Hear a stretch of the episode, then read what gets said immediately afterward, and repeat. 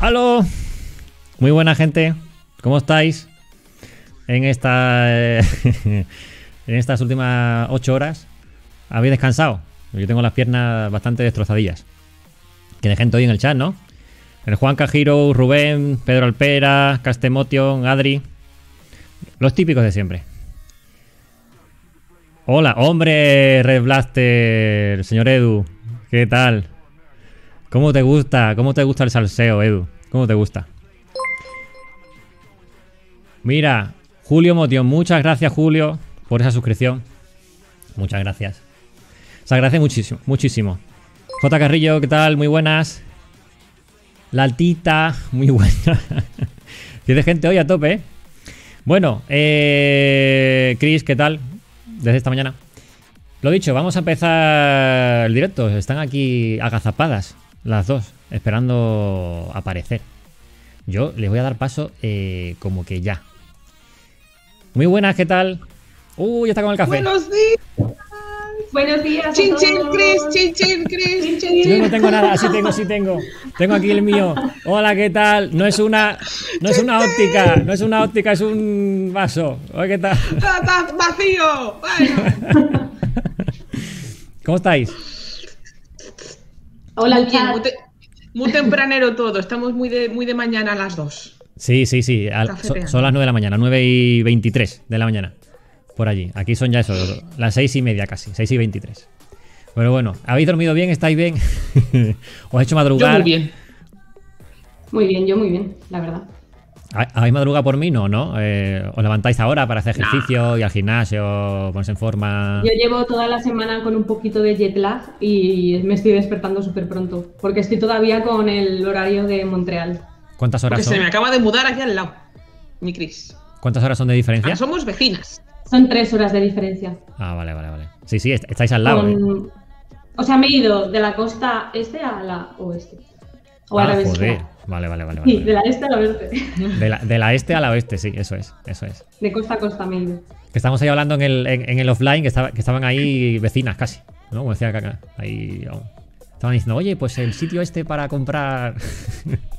Claro, Chris se se acaba de mudar aquí y, y nada, la- a la- claro, necesita conocer del barrio y ahí se tiene que comprar una bici para irnos las dos por ahí de bici como tú también. claro, claro, claro. A disfrutar rollo, del parque y, de la- y del buen tiempo que aquí también, también Y de la playa. La playita. Joder, la playa. Calla, calla. Que aquí, aquí no hay playa, vaya, vaya. Aquí no hay playa, vaya, vaya.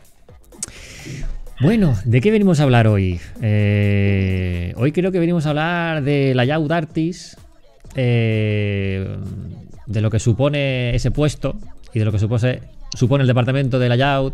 eh, que, en fin, se, se oye y se escucha que, no, que la gente no le da mucha importancia. Eh, yo alguna vez he hablado con Chris de, de esto eh, y me ha contado, porque Chris no es el primer directo que viene a Black One, entonces pues alguna vez ya hemos discutido estas cosas. eh, y le dije, le digo, tienen que venir las dos en un directo para explicar bien y poner en, en- en alza y poner bien en su sitio a la gente eh, sobre la Yahoo Artis, básicamente. Aupa layout. Ahí estamos, a tope. Entonces, eh, lo que os digo, eh, ¿dónde queréis empezar? Yo tengo aquí material, que me habéis pasado alguna cosa y tal.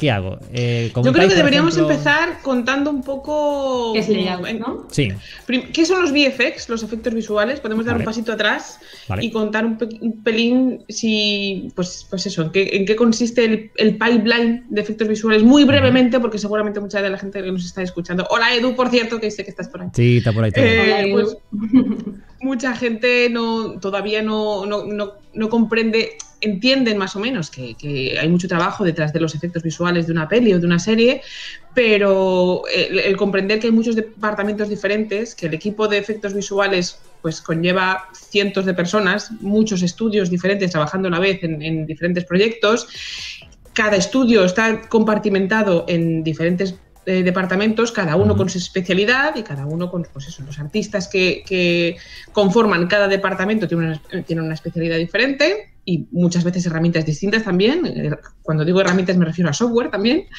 Y, y luego si queréis pasamos a explicar cuál es el departamento de layout y qué, qué papel hace el departamento de layout dentro del pipeline y por qué es no más importante que los demás, sino tan importante como cualquiera de ellos porque son todos imprescindibles, claro. Correcto. Este, Edu, lo siento, creo que has gritado, has puesto más mm, caracteres de la cuenta y mi bot nazi te ha echado del chat. Yo te he vuelto a meter. Uh, Vale. está Habrá- muy, muy emocionado, ¿no? Habrá puesto alga. No, no, no. Eh, Edu, puedes, puedes volver a poner, no sé qué has puesto, pero, eh, pero ojo, eh, a ver qué pones, ¿vale? Pero más bajito, Edu, dilo igual, Sí, pero sí. bajito. No pongas muchas No mayúsculas. No, no, porque el, el- el bot se, se pone loco. Eh, bueno, está ahí que no sé qué está. Bueno, vale. Eh, lo dicho, entonces, ¿por dónde empezamos? ¿Qué son los eh, VFX? Pues, por ejemplo, Chris, yo sé, yo sé que está. mm, eh, tú lo explicas muy bien, la diferencia entre efectos visuales y efectos especiales. Es, es una distinción importante, además. Es también importante, sí. Sí. Sí, sí, sí. A ver, Dale, dale. ¿lo digo? Sí. Cuéntanos, cuéntanos, cuéntanos, cuéntanos. A ver, diferencias. Efectos visuales y efectos especiales. Los efectos especiales son los efectos prácticos, todo lo que se hace en, en- on set, en set. Es decir, explosiones mm, creadas por los, eh, por supuesto, profesionales eh, encargados de este tipo de cosas. Eh, humos, cuando hacen saltos y todos los cables, las grúas y todo lo que montan para hacer esos saltos. Yo qué sé, hay sets que son de agua, por ejemplo, cuando se hizo la película de lo imposible, que seguro que mucha gente lo conoce, Sí. había un set todo preparado con agua real y todo para recrear el tsunami. Pues todo eso son efectos especiales o efectos prácticos, que son pues eh, que se realizan durante el rodaje. Y luego están los efectos visuales, que vienen después del rodaje. Entonces hay que saber muy bien la diferencia, unos son antes y otros después. Y pueden convivir perfectamente los dos, ¿eh? que yo además soy, me declaro siempre fan de que los mejores efectos eh, especiales, visuales, los mejores efectos son cuando conviven los dos, porque es cuando se hace la magia, yo creo. A mí me encanta eso. Oye, ¿qui- ¿quién ha ganado el Oscar este año? Tenet Pero no tenía efectos esa película. tenía, había un equipo, un equipo muy pequeñito, pero sí que había, sí que había. Todas las películas hoy en día llevan algo. Ya, está Por claro. poco que sea, todo el mundo lleva. Todo, sí. Pero que sacan. Y cuando No se ve es cuando está bien hecho. Ya, sí, Los sí. Ese, es nuestro, ese es Sí. nuestro sino. Cuando Eso los sí, efectos eso sí. están bien hechos, es, es Eso que sí. no, no se ven, son invisibles. Así que, pero sí. Bueno, esas son las diferencias. Eh, ¿Qué más queréis? eh, ¿Por dónde continuáis? Voy a Bueno, verme pues- el, el- el- el, eh, aquí el pipeline este que tenéis aquí puesto. El esquema, por ejemplo, otra cosa, otro concepto importante a comprender es que los efectos visuales, que como, como bien cuenta Chris, suceden en postproducciones después, es decir, principalmente después del rodaje, no solamente, pero sí principalmente después del rodaje, pues es una especie de cadena de montaje. Es una cadena de montaje no lineal, entre comillas, no es del todo lineal porque, porque hay flechas que suben y bajan, ahora veremos el, el- esquema, pero sí que es, es una cadena de montaje en el sentido de que cada departamento va por turnos, por decirlo de alguna manera.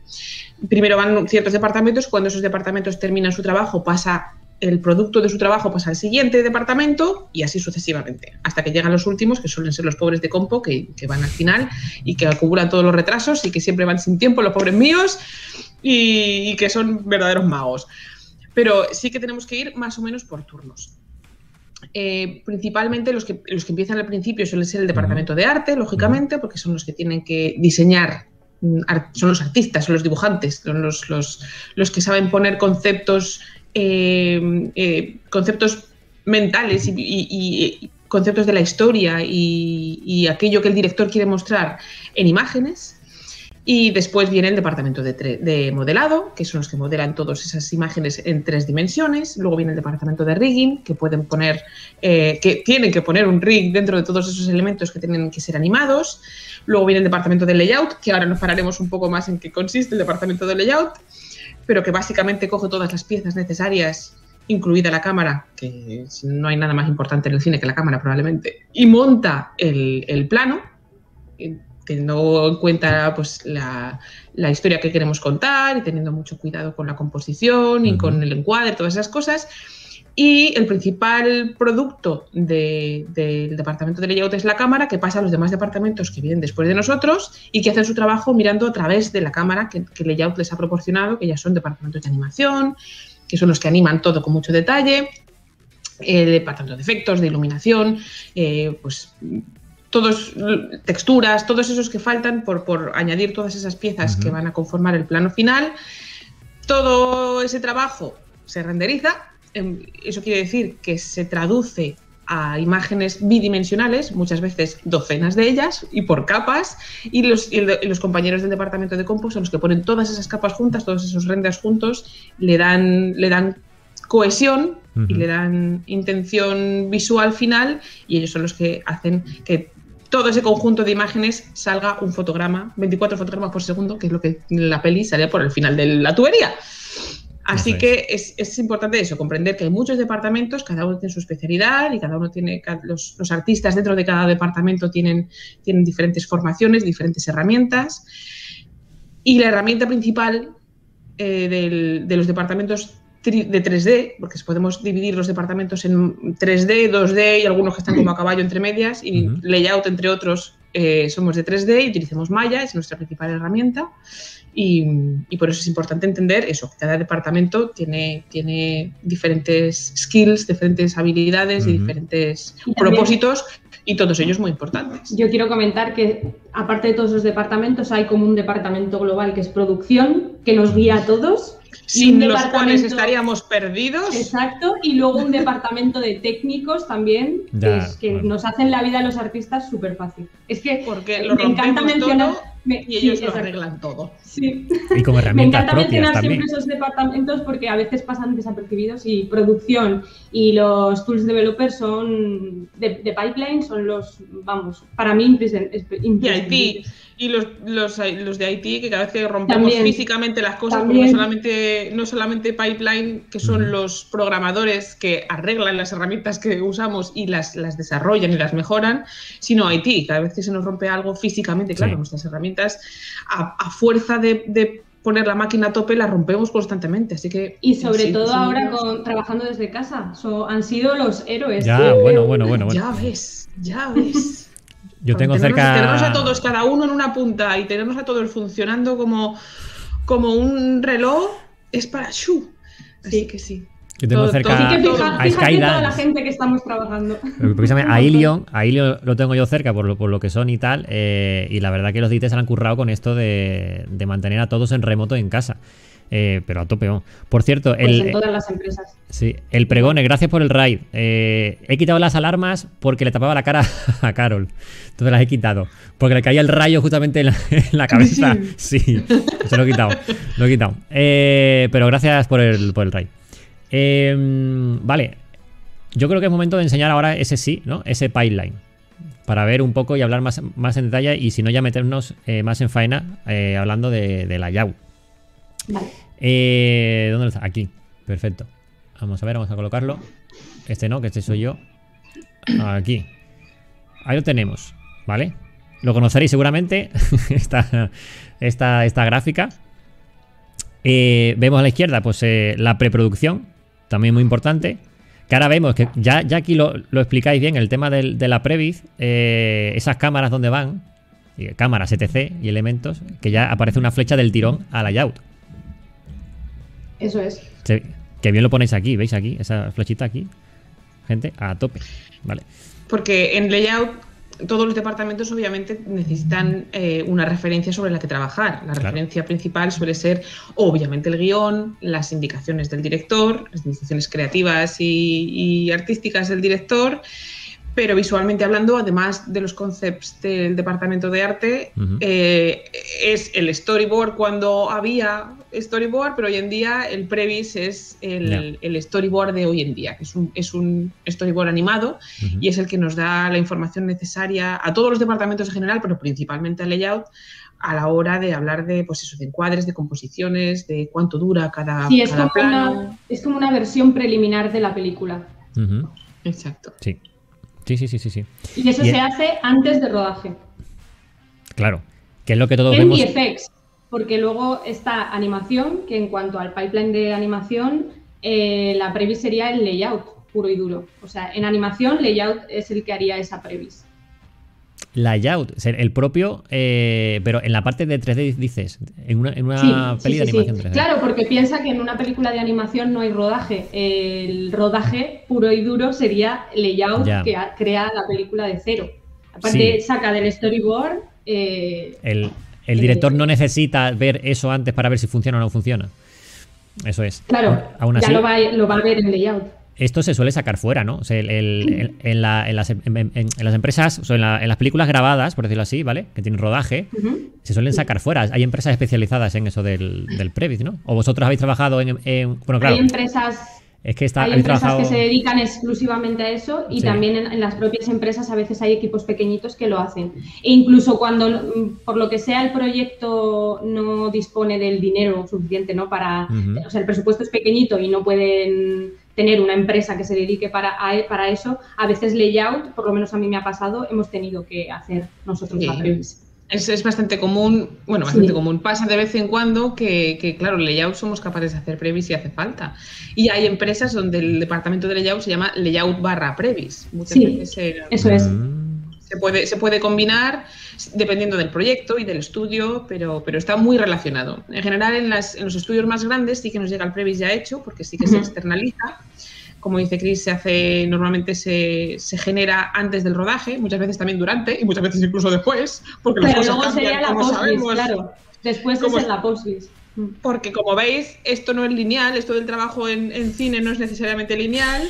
Vamos para adelante, para atrás, para arriba, para abajo, uy, que hay que cambiar el guion, uy, que hay que volver a rodar en mitad de la postproducción y ese tipo de cosas. O sea que es... Y por eso creo que el layout también es tan confuso, porque hacemos tantas cosas, la gente, hay gente es. que no sabe todas las cosas que hacemos, somos muy generalistas.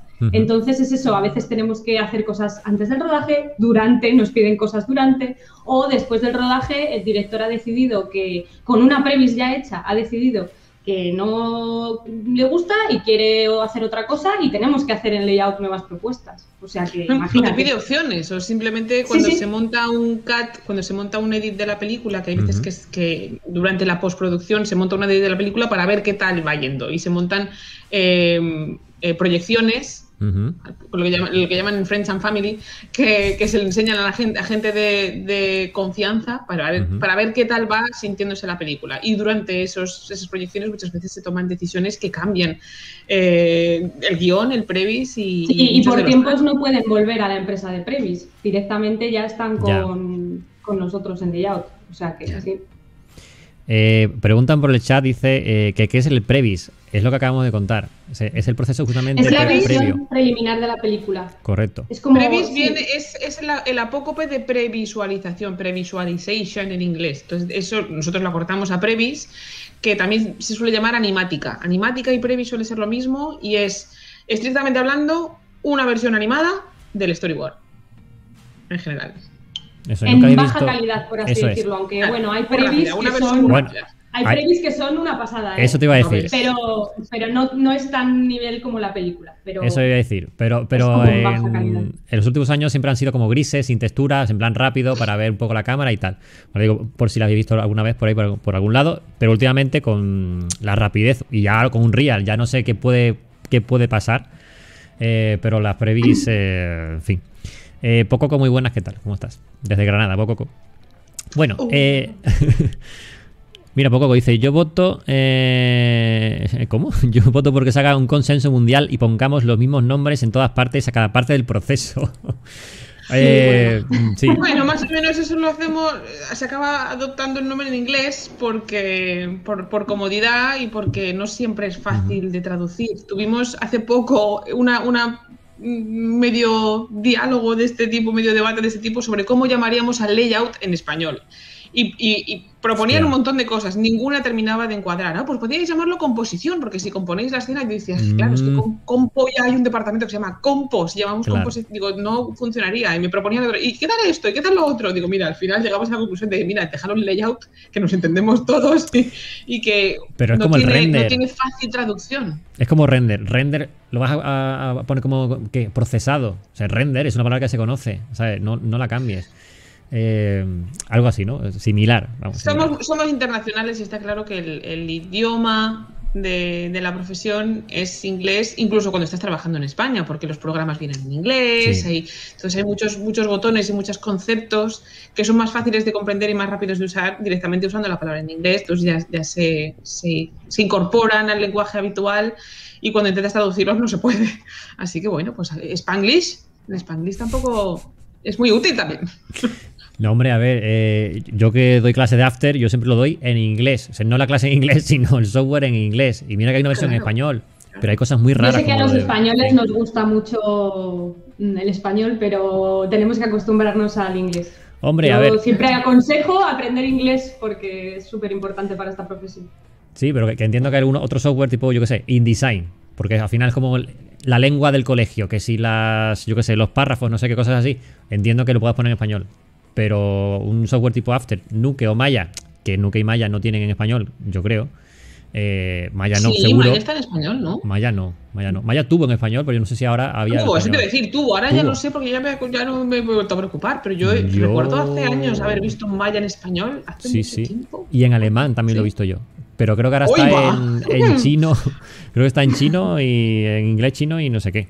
Creo, ¿eh? Claro, Pero y además bueno. muchos tutoriales y muchas la información en general y cuando quieres buscar Sí. pues, pues, Hay más en en inglés. Claro, entonces eh, no hace falta tener un inglés perfecto, pero sí que sí que es muy recomendable no dejar el inglés para luego Sí. y para, para podernos entender todos. Dice eh, Pococo que eh, Ambient Occlusion está puesto en un real como ruido ambiental. Yo veo eso y no sé qué es. Claro. Ruido, uf, ruido ambiental, yo no lo llamaría. ¿Cómo le llamaría yo No, eso? desde luego que no. Eh, oclusión de ambiente o algo así, ¿no? Ambient Occlusion. o no Claro, es que oclusión. Es que si te pones ya oclusión de ambiente, llámalo ambiente oclusión, terminamos antes porque no sé pues no sé, por traducirlo, ¿sabes? Que, claro, tú imagínate, un, un tipo ahí de Ambient Occlusion toda la vida. ¿Existe oclusión en español? Yo no sé si oclusión, pasarlo, no sé, oclusión. Oclusión, ¿no? Tapar algo, ¿no? No sé, bueno. no sé. Poco raro. Eh, Spanglish, colega. Spanglish a tope, básicamente, sí. Eh, a ver, si- siguiendo aquí. Voy a quitar el, el- aquí porque me, está dejando medio cegato. El, el- entonces, vamos a ver. Estáis en layout. ¿Vale? Estáis en layout. Os llegan todo, como estoy viendo aquí en el, en el todo. O sea, sé. La persona que ha modelado, eh, me lo invento, un dragón de cuatro cabezas. el con el rigueado y tal. Bueno, el rigging entiendo que lo pasan a animación. Aunque vosotros metéis, Mm. metéis ese modelo con rigging en la escena. Claro, es que el tema es que, eh, como contaba Chris, en, en- en Layout hacemos muchas cosas y una de las cosas que hacemos, una de las- la- el principal objetivo del Layout es proporcionar una cámara.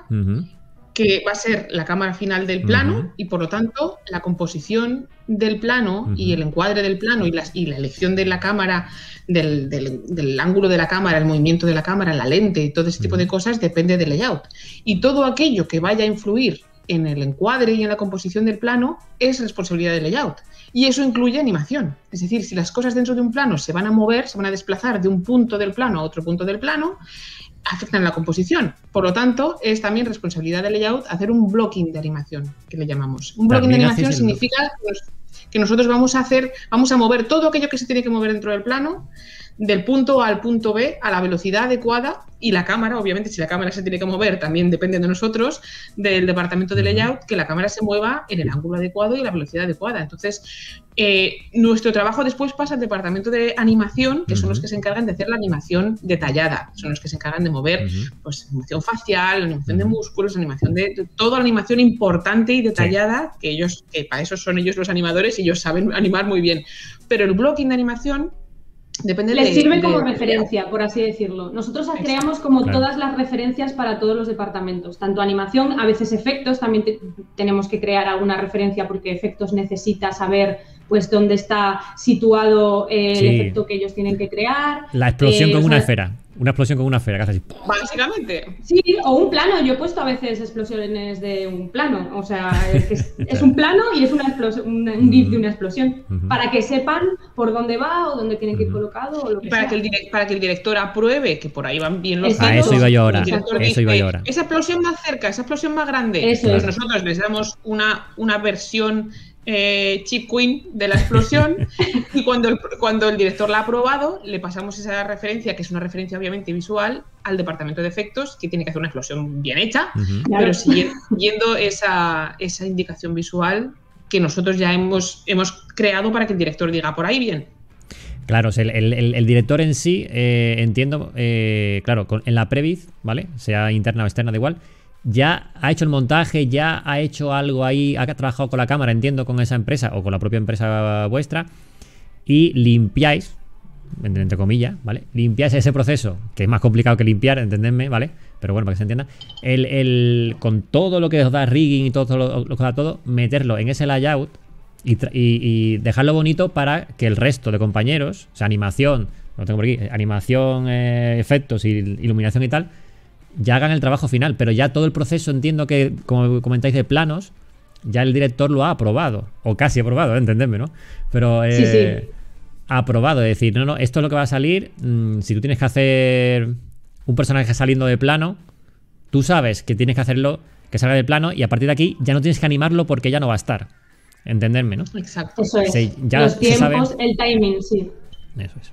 Eso es, y además del timing, también es importante que los demás departamentos utilicen la cámara, eh, trabajen mirando a través del tiro de cámara de la cámara que proporciona el layout, también por optimización, porque aquello que no esté dentro de la cámara, dentro del plano de cámara, o que no afecta el plano de cámara, no se renderiza, ni siquiera se carga. Claro, por porque así las cosas van mucho más rápido. Entonces, todo lo que está dentro de cámara es lo que el layout o afecta al plano de cámara, claro, si tenemos elementos fuera del, encuadre que arrojan mm, sombras o, que... O luces o, rebotes, lo que sea. Exactamente, o masas de agua que necesitamos que se muevan de un punto a otro, qué sé yo. Pero todo aquello que va a afectar al plano se se publica para que los demás departamentos lo puedan utilizar, pero todo lo que no se ve, por mucho que forme parte de la, de la historia del, de la secuencia, no se publica para, para, optimizar los tiempos de render y para que las escenas pesen lo menos posible a los demás departamentos que luego tienen que cargar todos esos elementos, que hay, hay escenas que pesan, que pesan. Polígonos de optimizar, claro, sí, sí. Claro. Y eso me lleva a una pregunta del chat, ¿vale? Porque eh, comentasteis antes lo del Maya. Usamos Maya. Vale, pero de escenas muy pesadas, ¿vale? Aquí preguntan, yo entiendo que, vienen por ahí, de ¿qué usáis? ¿Clarís? ¿Katana? O sea, claro, eh, están ya pensando en una, un bosque. En render, iluminación y, simulaciones, claro. Claro, es decir, em, monto todo en un clarís para, para que me pueda funcionar, básicamente. Usáis Maya entonces. Sí. Maya, tope. Claro, ten en cuenta que ese, ese, tipo de, de fases viene normalmente después. Entonces a nosotros nos afecta relativamente. Nos afecta relativamente. Pues lo que nosotros tenemos que hacer es montar es un, plano que lo, más chulo y visualmente mm, real, o sea, que se ajuste a lo que va a ser el resultado final para que el director apruebe en la fase de layout. Pero en ningún caso va a ser, obviamente. Es muy raro que nosotros saquemos un render tan eh, detallado, o sea, no, vamos a usar katana ni eh, Clarice ni nada de eso. Eh, nosotros sacamos un Play Blast que es muy crudo, ¿sabes? Muy... Eh, pues eso, no es tan detallado. Es verdad que hay veces que, por ejemplo, a mí sí que me ha tocado a lo mejor usar Clarice o eh, katana porque he trabajado haciendo set dressing y para set dressing evidentemente necesitas ver el detalle, no puedes ver polígonos, necesitas ver el asset eh, perfectamente detallado para ver cómo queda. Pero si no, por lo general en layout no necesitas tanto nivel de detalle. En el, en el set dress, la diferencia, porque lo comentamos antes, la diferencia con layout es parecido, es un símil, es un... ¿Qué diferencia entre ambas, ambos departamentos? según la empresa. A ver, es que ese dressing depende mucho de la empresa, de, depende de muchas cosas. Yo me he encontrado con que a veces ese dressing se ha hecho en layout. Eh, hay empresas que tienen eh, departamentos de final layout, que se hace ahí, y hay empresas que lo hacen environment. Entonces varía mucho dependiendo de la empresa, incluso dependiendo del proyecto también. Va, va, va. Porque todo el tema que decíais de lo de, por ejemplo, un bosque, vosotros no ponéis el bosque, porque vuestras máquinas, digamos, no se pondréis lo que sea, cualquier elemento, decir, oye, ahí va el bosque. ¿Vale? ahí va el bosque. Ahí va el bosque, ¿no? ¿no? ¿Me entendéis, no? Y después ya entiendo que son los, los defectos, ¿no? quién, quién, pondría ese bosque ya eh, Digo un bosque como algo eh, con muchos polígonos, ¿vale? Eh, mm, poner lo que queráis. Si no es un bosque, otra cosa. Pero algo de decir, eh, aquí va, va millones de polígonos, yo no puedo ponerlo. De poner un GIF, una explosión, le pongo unos cuadrados verdes, no lo sé, ¿no? Pero. uy, que se va a gris, gris. No, no, bien, bien, bien, bien, perfecto. ¿Eso qué lo haría? ¿Efectos? Departamento de efectos. ¿Quién pondría esos mm, millones de polígonos? Depende. Por ejemplo, mira, en El Rey León, que es la, producción que más heavy he hecho en cuanto a set dressing, lo hacíamos en Environment. Usábamos eh, Houdini, era Sí. un scatter procedural, eh, y lo hacíamos ahí. Entonces yo usaba Katana, claro, porque para procesar eso y para renderizarlo necesitábamos, necesitaba Katana, poner todos los en Katana.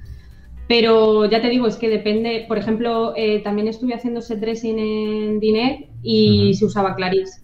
Entonces ahí sí que el set dressing que hacía lo hacía en Maya, pero luego tenía que pasar por capas a Claris las cosas. Claro. O sea, Qué no sé cómo- sí. Ay, me está doliendo de oírla. pero por capas tal cual, se, objeto por objeto. No, objeto por objeto, no por grupos de objetos. Va, o sea, va. si tú usas un asset 100 veces, pues eso sería eh, esas 100 assets, que es el mismo, pues en una capa, por así decirlo. Sí, un archivo, el que sea. Sí, sí. También hay que tener en cuenta que, que normalmente el departamento de modelado suelen generar diferentes, de un, de un mismo asset, de un mismo elemento, suelen generar Sí. diferentes versiones con diferentes números de polígonos para que sean más o menos pesados. Es decir, tenemos siempre de un, de un árbol, por ejemplo, como dices tú, tenemos Claro. una versión de, con alta poligonización para cuando necesitamos ver el árbol en detalle de- de- cerca de la cámara y tenemos que ver todas las hojicas porque es importante para, para el plano, pero luego nos suelen dar eh, ese mismo asset viene Sí. con una versión de media poligonización y con una versión de muy baja poligonización. Entonces, cuando, cuando tenemos los árboles muy lejos, por ejemplo, y no, no es necesario ver las ramas ni las hojas, pues utilizamos las versiones de baja poligonización porque van a estar lejos de cámara y porque lo importante es el, el- el volumen, el, el área que van, a, que van a rellenar dentro del plano y, y la posición tridimensional en la que van a estar colocados respecto a la cámara. Y, y no es necesario que tengan alta poligonización. Entonces, dependiendo también eso, de, de- de cuánto detalle necesitemos tener el asset frente a la Ujú. cámara y a qué distancia va a estar de la cámara, podemos utilizar diferentes niveles de poligonización de un, de un mismo asset para aligerar precisamente las escenas. Claro, porque Así que no- eso también está, está pensado porque tenemos eso, el, el- Hay una el modelo cosa- de Previs. Una cosa que se nos ha olvidado comentar, que en layout también tenemos que seguir, eh, estar pendientes de la continuidad. Ahora que has hablado de las posiciones y todo eso, en layout tenemos que, eh, somos como encargados de darnos cuenta de eso, de la continuidad en cada, de la secuencia y que en cada plano esté todo colocado en su sitio y todo. A veces se engaña, pero por lo general Y siempre nos se- diremos cuándo, No, si, no. si sois capaces nos lo contáis, pero sí, sí se, se truca para que, para que funcione, para que quede bonito. que quede bonito y procuramos que no se note, pero, el raco pero el recordar que el, el cine es un gran truco, así que... Pero eh, los, los directores estarán ahí eh, atrás vuestra todo, todo el día, entiendo, ¿no? O sea, porque entre las cámaras, el raccord y tal, es como. No, no me gusta, cambia esto. Eh, no, mueve la cámara un pelín para allá, un pelín para acá. No, es, es- es un proceso. Si tú supieras... no, no, no quiero que me comentéis nada. No quiero que me comentéis nada. Pero, pero, eh, pero algo como, como, pues eso, en, en plan, no digo pesado. Que sí, que lo digo, pesado. Pero eh, encima vuestra todo el rato de ese plano, no sé qué, ese plano, no sé qué. Claro, porque es el que va a quedar. Después, todos los procesos. ¿Se puede, esto aquí nos están viendo niños, pues se pueden decir, se pueden decir Eh, puedes decir, hasta los cojones, me sudo a la... po- No, no, no. Lo que iba a decir es que tenemos una, ter- un término, una ter- terminología que yo creo que, que, que Chris la ha escuchado mil veces también, que todo de esto, todo depende de qué director y qué eh, supervisor de efectos visuales, porque nuestro trabajo lo, lo tiene que primero aprobar el supervisor de efectos visuales, primero de- del estudio y luego del proyecto, antes de enseñárselo al director. Vale. Y dependiendo de cómo de puntilloso sea o cómo de... Porque claro, eso va con la personalidad también de cada uno, cada artista. Pero hay directores y supervisores de efectos visuales que les llamamos, que, que hacen mucho el pixel fucking. que es como le llamamos a cuando te toca alguien que te dice, pero ese píxel más a la derecha. Uy, no, ahora un poco de Ah, bueno, bueno, bueno, bueno, pero, eso, no, eso está, bueno, bueno, bueno. Es como, es un píxel. no, pero no, todo, pero no todos los directores ni todos los supervisores son así, ni muchísimo menos. Los hay que son así, que son, que son así de, de, detallistas y de. Yo pensaba que, solo pasaba en el diseño. Hoy no. No, no, no. no. Hoy no. el GIF, el GIF este, el GIF ese que Kunti haciendo así. Eso, ese mucho. y al final lo deja en el mismo sitio. Se lo deja en el mismo sitio. Al final es el mismo. Ah, perfecto, ahora perfecto. Es como, pero si está en el mismo sitio. Pero que están en su derecho porque, porque artísticamente y visualmente hablando, ellos tienen que conseguir el, resultado que ellos desean, lógicamente, por el, por el método que, toque. Lo que pasa es que, claro, hay veces que, el tiempo apremia, que se acerca la fecha de estreno y que, es un píxel, demonios. Mira, yo tengo una anécdota y es que estuve trabajando en His Dark Materials la segunda temporada. Bueno, pues yo eh, trabajé mucho con submarinos, las naves y todo eso, para el que haya visto la serie. Y tenía un plano que era Full CG, que Full CG es que es todo 3D, no hay nada rodado, ni no tenemos plate ni nada. Si eso ahora lo explicamos, lo que es plate y todo esto. Y entonces, claro, eh, yo pues hice la cámara, puse los, eh, los submarinos, las referencias de unos icebergs que había, tal, tal, tal. Bueno, pues yo tenía que animar los, submarinos y esos submarinos tenían unas hélices. Entonces el CG Supervisor me dijo, vale, tienes que animar eh, el submarino, busca eh, a qué velocidad va un submarino de este peso y tal. Y yo diciendo que busque yo, yo no tengo ni idea.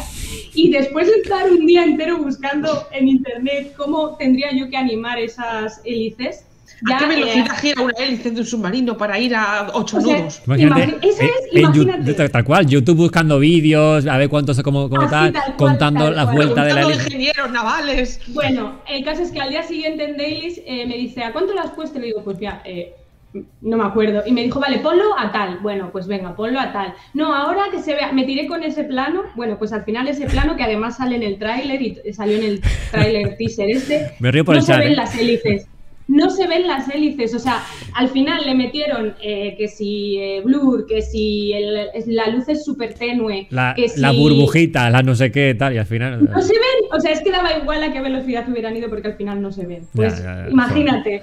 Así todos los días, con un montón de cosas. Joder. El, chat echa humo, ¿eh? Con las mierdas estas. Eh...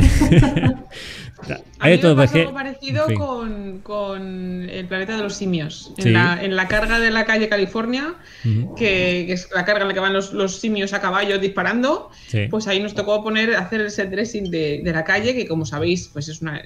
La naturaleza ha tomado posesión de la ciudad porque está abandonada durante 10 años y tuvimos que poner hasta las briznas de hierba que salen de las grietas del asfalto.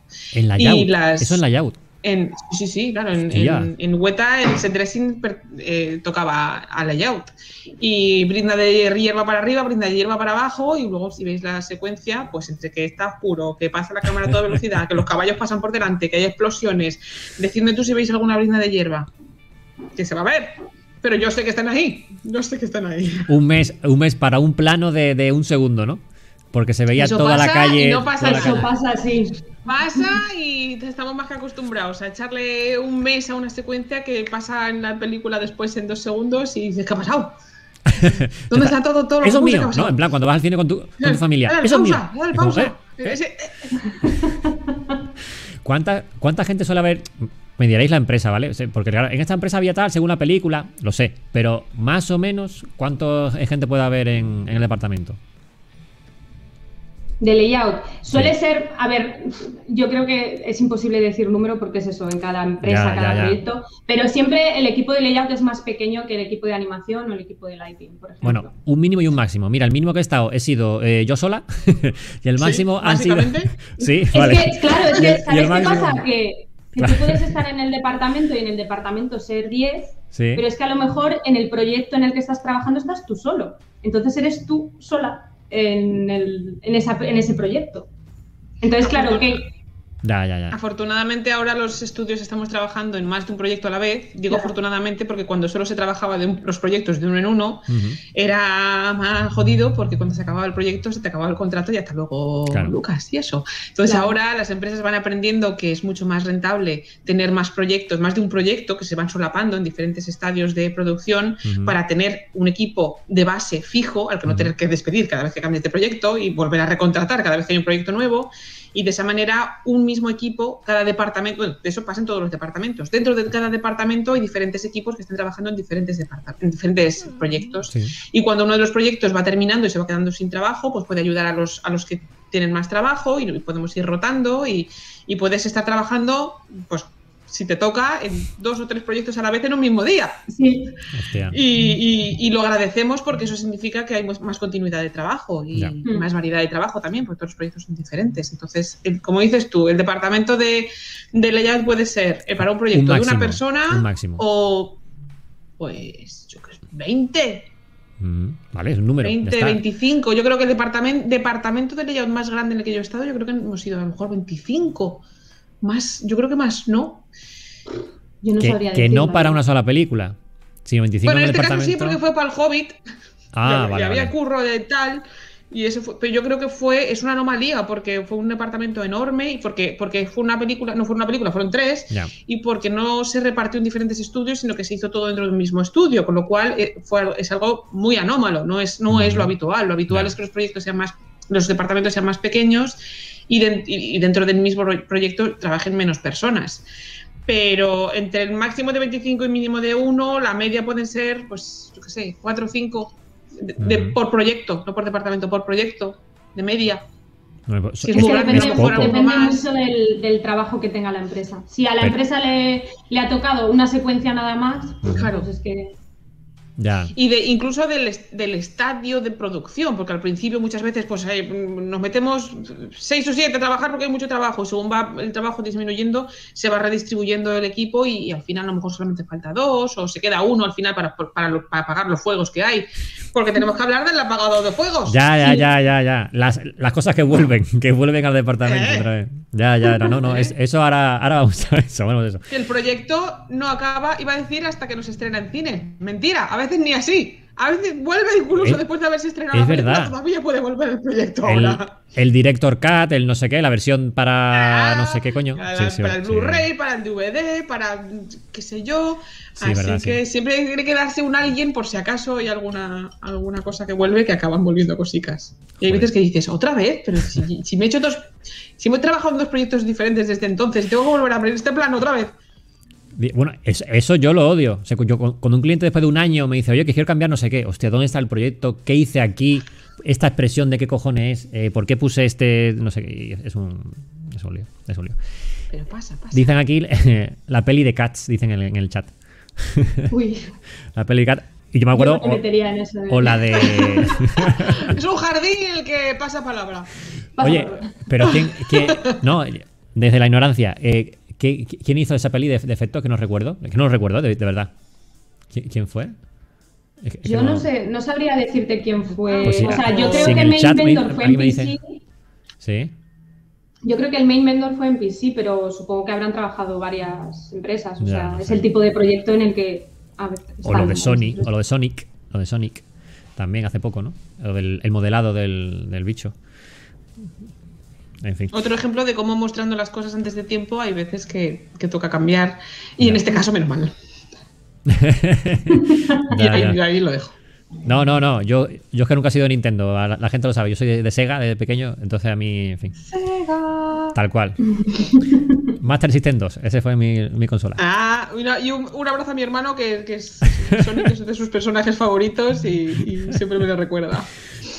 Mirando el pipeline aquí, ¿vale? Es- Esta pedazo de gráfica. eh, aquí hay de todo, porque veo que está el LIDAR también, el, el Match Move también.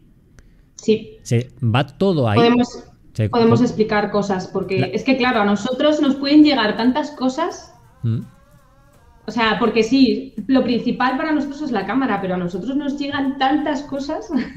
Por ejemplo, el LiDAR, Claro, ¿no? pero. Sí. Eh, a ver, ¿cómo explicamos qué es el LiDAR sin entrar en aspectos así? No, claro, pero ¿no? entiendo, sí, ahora, ahora lo explica, pero entiendo que, que el, que el líder LiDAR entrará, eh, como decía ante Carol, en low poly y en high poly, o sea, porque eh, una montaña de no sé qué. A ver, el No. LiDAR, vamos a primero, si quieres, a explicar qué es el LiDAR, ¿no? Sí, el, dale, dale. el LiDAR. El. LiDAR es eh, un escáner que te proporciona información en los ejes ¿no? X y Z en un espacio eh, relativos a un sensor. Más o menos, para que la gente Te lo liado. Entonces.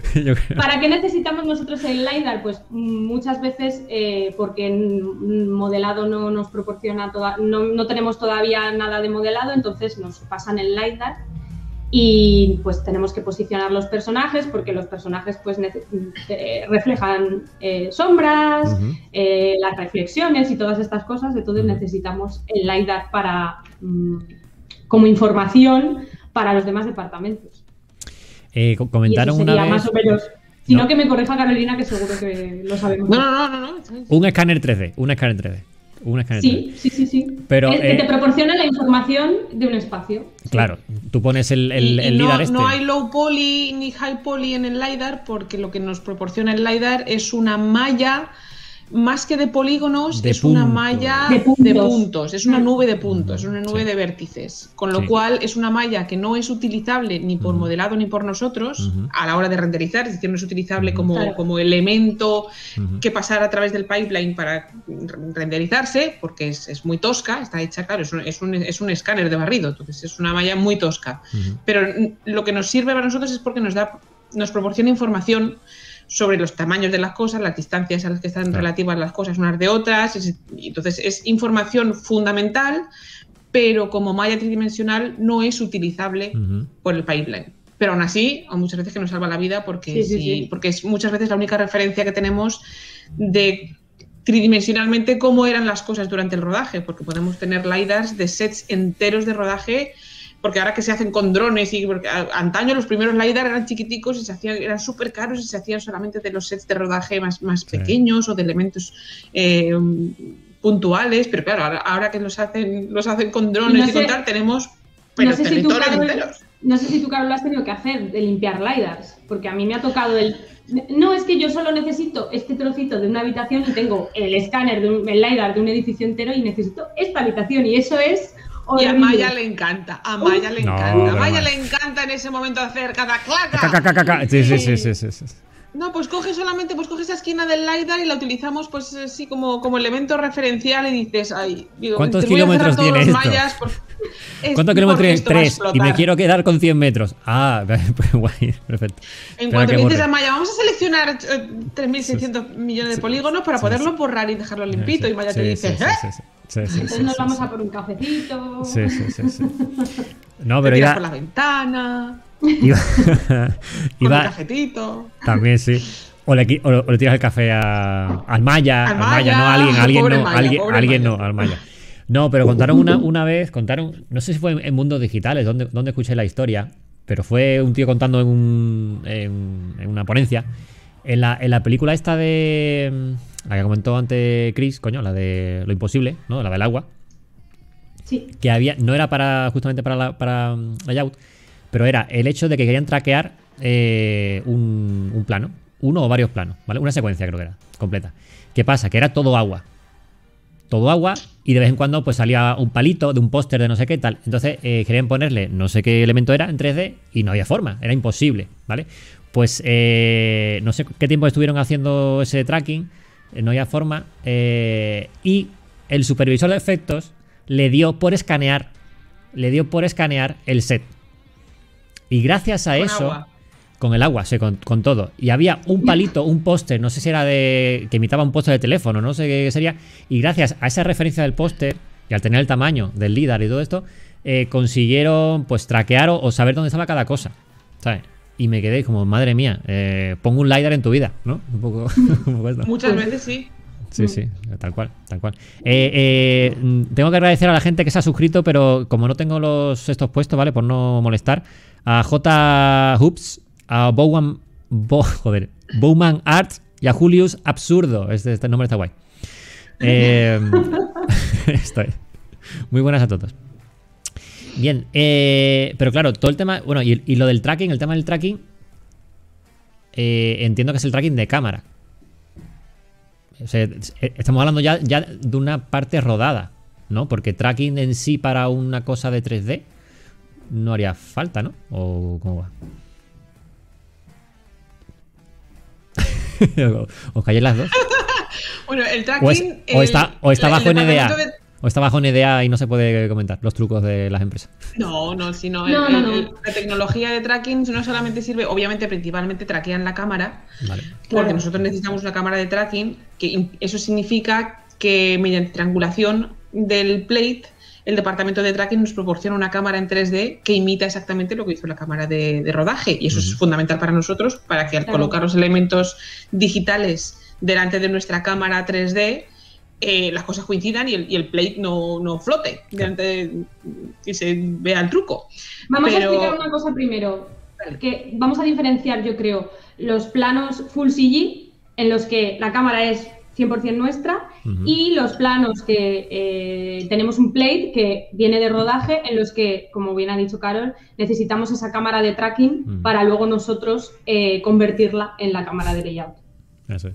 Yo creo que así la gente se pone un mm, se sitúa Y un luego poco. los planos que son mitad mitad, que también nos También, pasa, también, tenemos un claro. plano que empieza full CG y luego engancha un plate, o empieza con plate, luego soltamos el plate y terminamos full CG, o los planos, que son los más divertidos de todos, en los que tenemos más de un plate, que pasamos de full CG a plate, de plate a full CG, de full sí, CG a sí. plate, y, y entonces ya sí tienes un plano que te dura un mes, eh, y todas las combinaciones posibles de, ambas, de ambos conceptos. O sea, los, los planos del espacio que entran en la nave espacial, ¿no? Eh, y, ¿no? Que todo es CG, pero cuando Sí. entran en la nave por la Sí, sí. ventana ya es el plato de no sé qué, ¿no?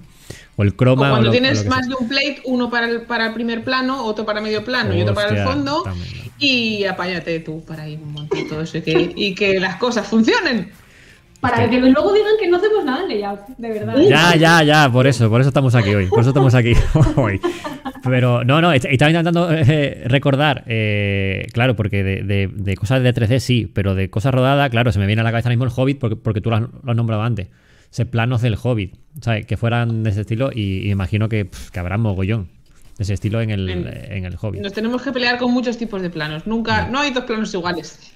Sí, ¿Se yo tengo parecen? unos vídeos, si quieres, luego los ponemos y, y os Sí. explico, eh, pues eso, diferentes planos, uno que sea todo full CG, uno que tengamos un plate, uno que Ay, tengamos... pues dale, ahora, ahora, ahora, dale, dale. ¿Lo- Sí. ¿Queréis que lo hagamos ahora? Venga, dale, dale. estamos, ¿no? A ver, un segundo que voy a, a ver. esa- Vale, venga. A ver, este es mi de esto, correcto. Estoy, com- estoy compartiendo... Ahí estamos, sí. Aquí. Vale, a ver. A ver, un segundo, ¿eh? Voy a quitar... Vale. Sí, por favor, quítame la música. Que no quiere que el copyright me. Eh, a ver, voy a buscar algún plano... Pues, por ejemplo, mm, esto... Dale pantalla play- completa, Chris. Dale pantalla completa. Ah, vale, perdón. Ay, ay. A ver, espera, mm, ¿desde dónde lo pongo? Desde aquí. Aquí. ¿Veis? Que deja como el este con el muñecajo este. Pues el muñecajo este, por supuesto, Don Juan se llama. Es, eh, por supuesto, eh, Full CG, el personaje. Y la cosita esta que veis aquí eh, es real. ¿Qué pasa? Que nosotros en Layout nos proporcionan la información de esto, o sea, tenemos lo que es esta plataforma en Ujú. 3D, porque claro, aquí hay que poner las sombras que este personaje genera, las reflexiones, y para que la iluminación de este personaje cuadre con el plate, que es todo lo que vemos detrás, todo lo que vemos detrás es real, y es un play, y es un es set. Pues para que todo cuadre, nosotros hemos tenido esto, pero luego se mezcla, a ver cómo lo explico para que se entienda, se mezcla lo real con lo no real para que pues parezca real. Realmente tú te crees que este personaje pues está ahí, está apoyándose en eso y todo. Y veis las sombras, ¿no? Que está generando en la madera, Ujú. pues eso todo. Vale, esto podemos obviarlo. Este plano, por ejemplo, pues este plano es rodado y todas las cositas estas que la chica está pues haciendo, que son efectos, pues yo, por ejemplo, en layout tuve que, eh, tuve que poner esas cositas y animarlas para que luego efectos y compo supiera dónde tienen que ir colocadas. Y después digan que no, que no, que, que no hacéis nada. Es que A ver si viene algún plano. Estos, estos, estos me encantan. Mira. Estos planos de esta secuencia, que, que, pues fue una locura de secuencia, es. No sé si alguien ha visto la película Jingle Jungle, está en Netflix. Yo la he visto, yo la he visto. Eh, Sí. Pues es una secuencia en la que dos niños van con un en el carrito este eh, eh, pues por un túnel infinito. O sea, ese túnel es infinito. ¿Qué pasa? Que evidentemente en el set me encantaría poder enseñar cosas de set y tal, pero claro, yo no tengo eso. Eh, seguramente si algún día sale algún breakdown o lo que sea de esto, pues se podrá ver. Pero vamos, los niños están, están flotando. O sea, este plano no, porque este plano es full CG, pero si nos vamos a un plano en el que. Este, estos niños están eh, flotando, o sea, esto por detrás habría un eh, croma y no hay nada. Ellos están ahí, pues así. ¡guau! Voy a enseñaros el plano. en un, en un toro mecánico, ¿no? Exacto, ellos están en un toro mecánico y, y ya está. O sea, aquí no hay todo esto que se ve aquí. Y lo de la nube, o sea, uy, la nube, el fuego que veis detrás es lo que os he explicado antes, que yo en layout puse un plano con una explosión de un GIF ahí explotando y yo tenía que ir poniendo la velocidad eh, de cómo Ah, pues, iba acercándose a los niños, la distancia, pues porque al principio querían que estuviera muy cerca de los niños, pero es- era un poco peligroso, entonces no, vamos a ponerlo un poco más atrás, porque eso también se mira mucho, en plan de, pues eso, eh, uy, ¿cómo sería en realidad? Y cómo, entonces, pues, o sea, al final se quedó ahí al fondo. Pero hacéis ese I más D, vosotras. Sí, aparte, muchas veces sí. aparte del Muchas submarino, veces- aparte del submarino. Aparte del submarino, ¿qué iba a decir? Sí, Digo, sí, sí. Es que muchísimas veces... aprendiendo submarinos y de, y Sí, de sí. carros Joder. y de Es que- rozamientos es que y de. Claro. Claro, muchas veces tú tienes que pensar cómo sería esto en la realidad y cómo afectaría en la realidad. Ujú. Y tienes un poco que pensar y, bueno, por supuesto es un equipo, no, no tú solo. Tú hablas con tu lead, que a la vez tu lead tiene por encima otra persona, que a la vez hay un CG supervisor, el VFX Ujú. supervisor y el director. O sea, es un equipo de mucha gente y, y normalmente las empresas, tú tus eh, reuniones las tienes con, normalmente nosotros siempre hablamos con el VFX supervisor y el. CG supervisor que ellos a su vez tienen sus reuniones, eh, pues no sé cómo, las llama- cómo se llaman, pero de metodología, ¿no? De cómo realizar ese plano o cómo los problemas que puede presentar, que a su vez ellos se lo presentan al director, porque el director, por supuesto, es una mente creativa que quiere mm, hacer cosas increíbles y hay veces que hay que un poco decirle, pues mira, esto se puede hacer, no se puede hacer. No, no sé, no sé cómo, Sí, cómo sí, sí, explicarlo, sí, pero que muchas veces todo esto son muchas reuniones. Sí, sí.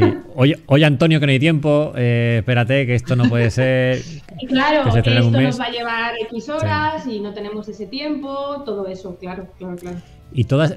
eh, Esta, esta, este plano, por ejemplo, eh, claro, aquí el equipo de composición. Esto ¿vale? es CG. Sí, sí, sí, pero el Eh, equipo de este compo también tiene mucho que ver. O sea, el, el, Sí, el sí, Edu, claro. el Edu de turno. El, Esto también.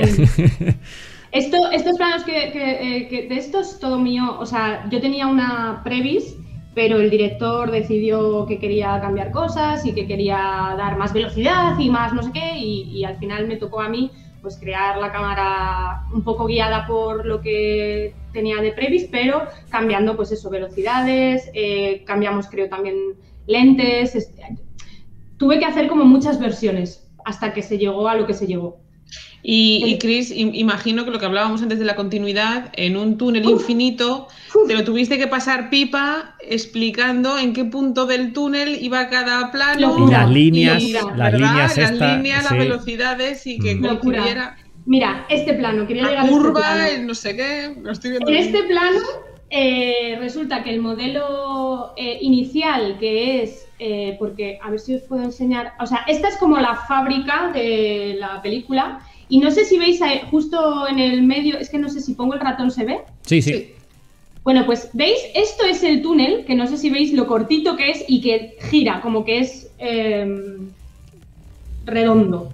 sí. En cambio, en el plano que os he enseñado antes, ¿dónde está? ¿Dónde está? Esto es recto, es como si fuera un túnel súper lejos. Pues eso es uno de los truquillos que... De ahí lo claro, que cuando- decíamos lo del, lo del cheat, hacemos los cheats. Exacto. Aquí pues yo tenía el túnel, era un modelo 3D como si fuera un gusano, en el que el riff tenía distintos anillos y yo podía modelar como quisiera. Solo teníamos uno. ¿Qué pasa? Que en todos los planos yo, nosotros íbamos modelando ese túnel para cada plano, era un, un túnel diferente, porque claro, nosotros no podíamos hacer eh, todo el túnel, mm, kilómetros y kilómetros de túnel de todo lo que dura esta secuencia. Cada plano se trabajó individual. Me, habría gustado saber en total cuántos kilómetros reales recorrió, recorrió Pues sí, el carrito a mí me hizo respecto mucha a lo que gracia- decía la película. A mí me hizo mucha gracia la cuando me presentaron por primera vez esta secuencia, en plan, eh, entré en el proyecto, vamos a trabajar en esta secuencia tal. ¿De qué va, no? Pues son unos niños que cogen un carrito y caen, y caen, y caen, y caen hasta el final. o sea, y ya está. Y una bola de fuego les persigue. Y fue como, ah, qué divertido va a ser. Y fue, mm, sí, fue muy divertido. Pero esto, esto- Pero el, sí, el es tiempo viene, viene ya predefinido, el tiempo de esto, del plano. Sí, más o menos sí, más o menos eh, tenemos los timings. Lo que pasa que hay veces que pues un plano te dicen, no, alárgamelo, eh, yo qué sé, 20 frames más porque queremos que dure más o lo que sea. O sea, hay como unos timings ya marcados de edit, que te los dice edit, pero hay otras veces que cuando tú presentas el plano en ese edit te dicen, no, no, es que quiero que esto dure más porque tal, o quiero que dure menos porque quiero que vaya más rápido. Entonces tú tienes que ir como ajustando timings. Hay muchas, hay muchas veces que los timings también los presentamos por planos separados, presentamos los planos individuales y cuando en Edit, ed- Edit es editorial, el, el departamento de editorial coge todos esos planos y monta la secuencia completa y los ves todos juntos, uno tras otro, y ves cómo dialogan los planos entre ellos, te das cuenta que hay cosas que funcionan y cosas que no. Entonces se Claro. toman decisiones y cambias muchas cosas en el timing de los planos cuando los ves todos juntos porque un plano nunca funciona solo. En, en cine un plano siempre va dialogando con, con sus, con los planos de alrededor en una misma secuencia. Entonces hay veces que se detectan cosas mejorables o cosas que hay que cambiar cuando tienes la secuencia montada y el director decide, pues eso, que quiere pues, más ritmo, más- un corte anterior o que los planos corten de manera diferente. Entonces, vuelta para atrás, vuelta al layout. Son las, lo típico de que el fuego está más cerca en este plano, pero en el siguiente está un poco más lejos, ¿no? ¿Sabes? no? Estas cosas que a veces eh, eh, ves en las películas, no, no es por eh, joder vuestro El trabajo. raccord. Sí, pero, No, sí, pero, pero pero, ¿sabes? No decía, uy, pero aquí estaba más lejos, y aquí está más cerca, y, y aquí está a punto de quemarse, pero en el siguiente plano está a, a 100 metros. Pero, el sí. raccord en cine, tened en cuenta que no, siem- no, no- no pretende ser realista, sino que pretende servir a la historia. O sea, el raccord muchas veces se rompe a propósito porque es más importante que la historia que estás contando y que, el- y que la sensación que quieres generar en el espectador es mucho más importante Sí. que el que sea realista lo que tienes delante de la pantalla. Que, tensión eh, o lo que fuera en el momento. Exacto, el raccord, el raccord se respeta siempre que se puede, pero lo, lo importante es, es la historia, no, no el realismo. Las películas no son documentales, no son realistas. A mí me gusta poner siempre como ejemplo ahí el, el Indiana Jones y el arca perdida en la, la secuencia del puente colgante, en la que está Indy atrapado en medio del puente colgante y los soldados van acercándose por ambos lados y él tiene así la espada para cortar, ¿vale? La famosa secuencia. Si la veis con cuidado, los soldados No, cambian de el- distancia de Indy todo el rato. Según el ángulo de la El cámara templo, según en qué el templo maldito. estamos- El templo maldito Perdón, era. el templo maldito. El arca perdida es, la, primera, ¿sabes? El templo Sí, sí. maldito. Sí, sí, sí, sí, sí, sí, sí. Eh, Y se, y se- y Pues se los- agarra los, con la. soldados van cambiando de distancia. Entonces, si, si Sí. te fijas, lo, de- lo detectas, pero si no te fijas, tiene sentido en la historia porque lo que está haciendo es generar, crear tensión y, y- y- y lo, lo importante es. la historia, no el realismo. Mm. Entonces, Claro. no siempre que se detecta un fallo de raccord ha sido sin querer. Hay veces que se, se- se rompe el raccord a propósito. Sí. Para eso, para lo que dices tú, generar tensión o Sí. para que, que aporta a la historia, sí. Que va a aportar algo a la historia. Dice Edu en el chat, dice que esto que comentamos pasa incluso en compo, que planos a los que se les cambia el timing o directamente se eliminan cuando están ya recién acabados. O sea, hace el plano y dice, no, pues eso al final en el edit, al final ya no sale. Y No eso nos sienta de bien, ¿eh? Te sientas en la sala de cine y dices, pero ¿y mi plano? Falta el plano. Se ¿Dónde le, pone, está? se le ponen los pelos más de punta Edu. Claro. Edu es el que tiene que decir, lo siento, chicas de layout. Fuera. No, no os levantáis eh, entre vosotros en plan para eh, partirle la cara al de compo o el de compo se viene al de allá o en Uy, plan sí, de... pero si no es culpa del de compo, madre mía. Nuestros, nuestros queridos compers, anda que no, anda que no ocurran y anda que no son los que montan la peli al final. Y tranquilo, Edu, que no te vamos a culpar a ti. Edu, deja este directo y sigue con el Animal Crossing, Edu. Sigue con el Animal Crossing. En fin. Eh, mm, Os cuento una cosilla sobre este Sí. plano, que hay algo que no, no hemos hablado y es de los dobles digitales.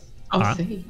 Pues, eh, vale, os voy a enseñar eh, este plano, ¿vale? Este plano tenemos play, tenemos dobles digitales. Eh, ¿Por qué tenemos dobles digitales si nosotros estamos viendo aquí al niño? ¿Qué es un doble real? digital? ¿Qué es un doble digital, Chris? Eso es, eso es.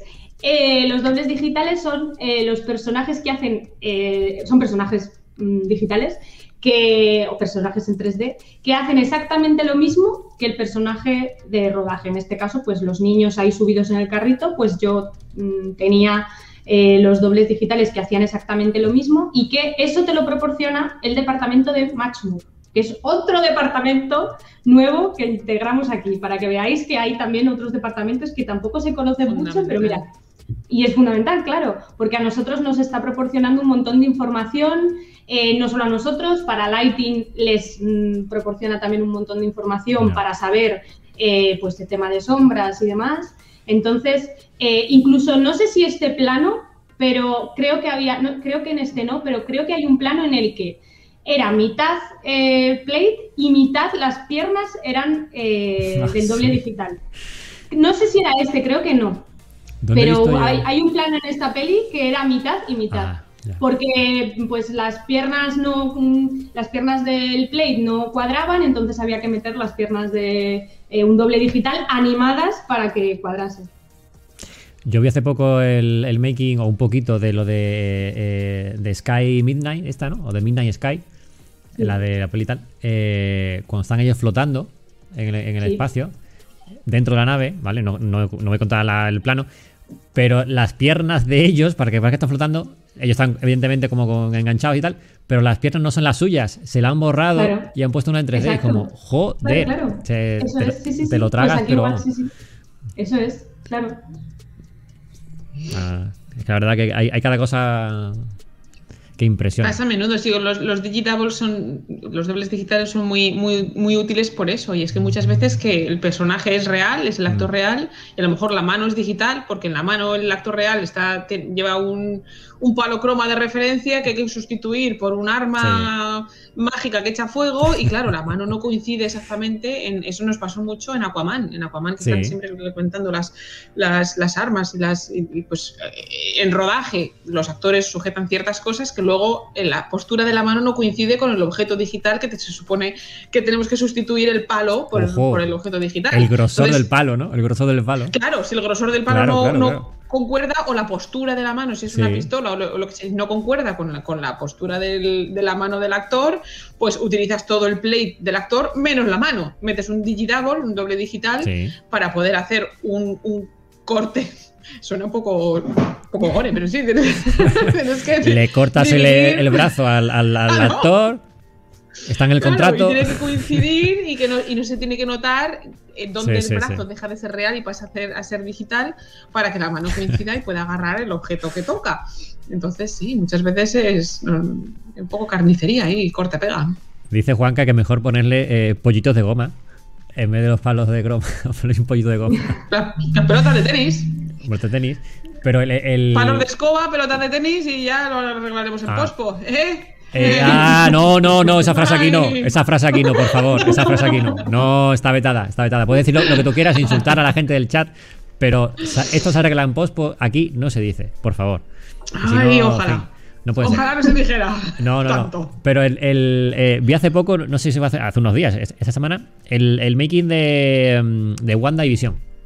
¿Vale? Ay, Eh, ¿Lo habéis buena. visto? ¿Habéis visto Sí, la uf, tal?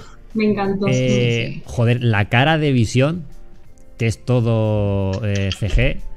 Madre amor hermoso, ¿sabes? Y digo yo, pero ya no pensaba en el hecho del render, sino en el hecho de eso, del, del match mover que se ha tirado ahí colocando la cara, ¿sabes? Eh, o el tracker o lo que fuera, ¿sabes? Pero digo, madre mía.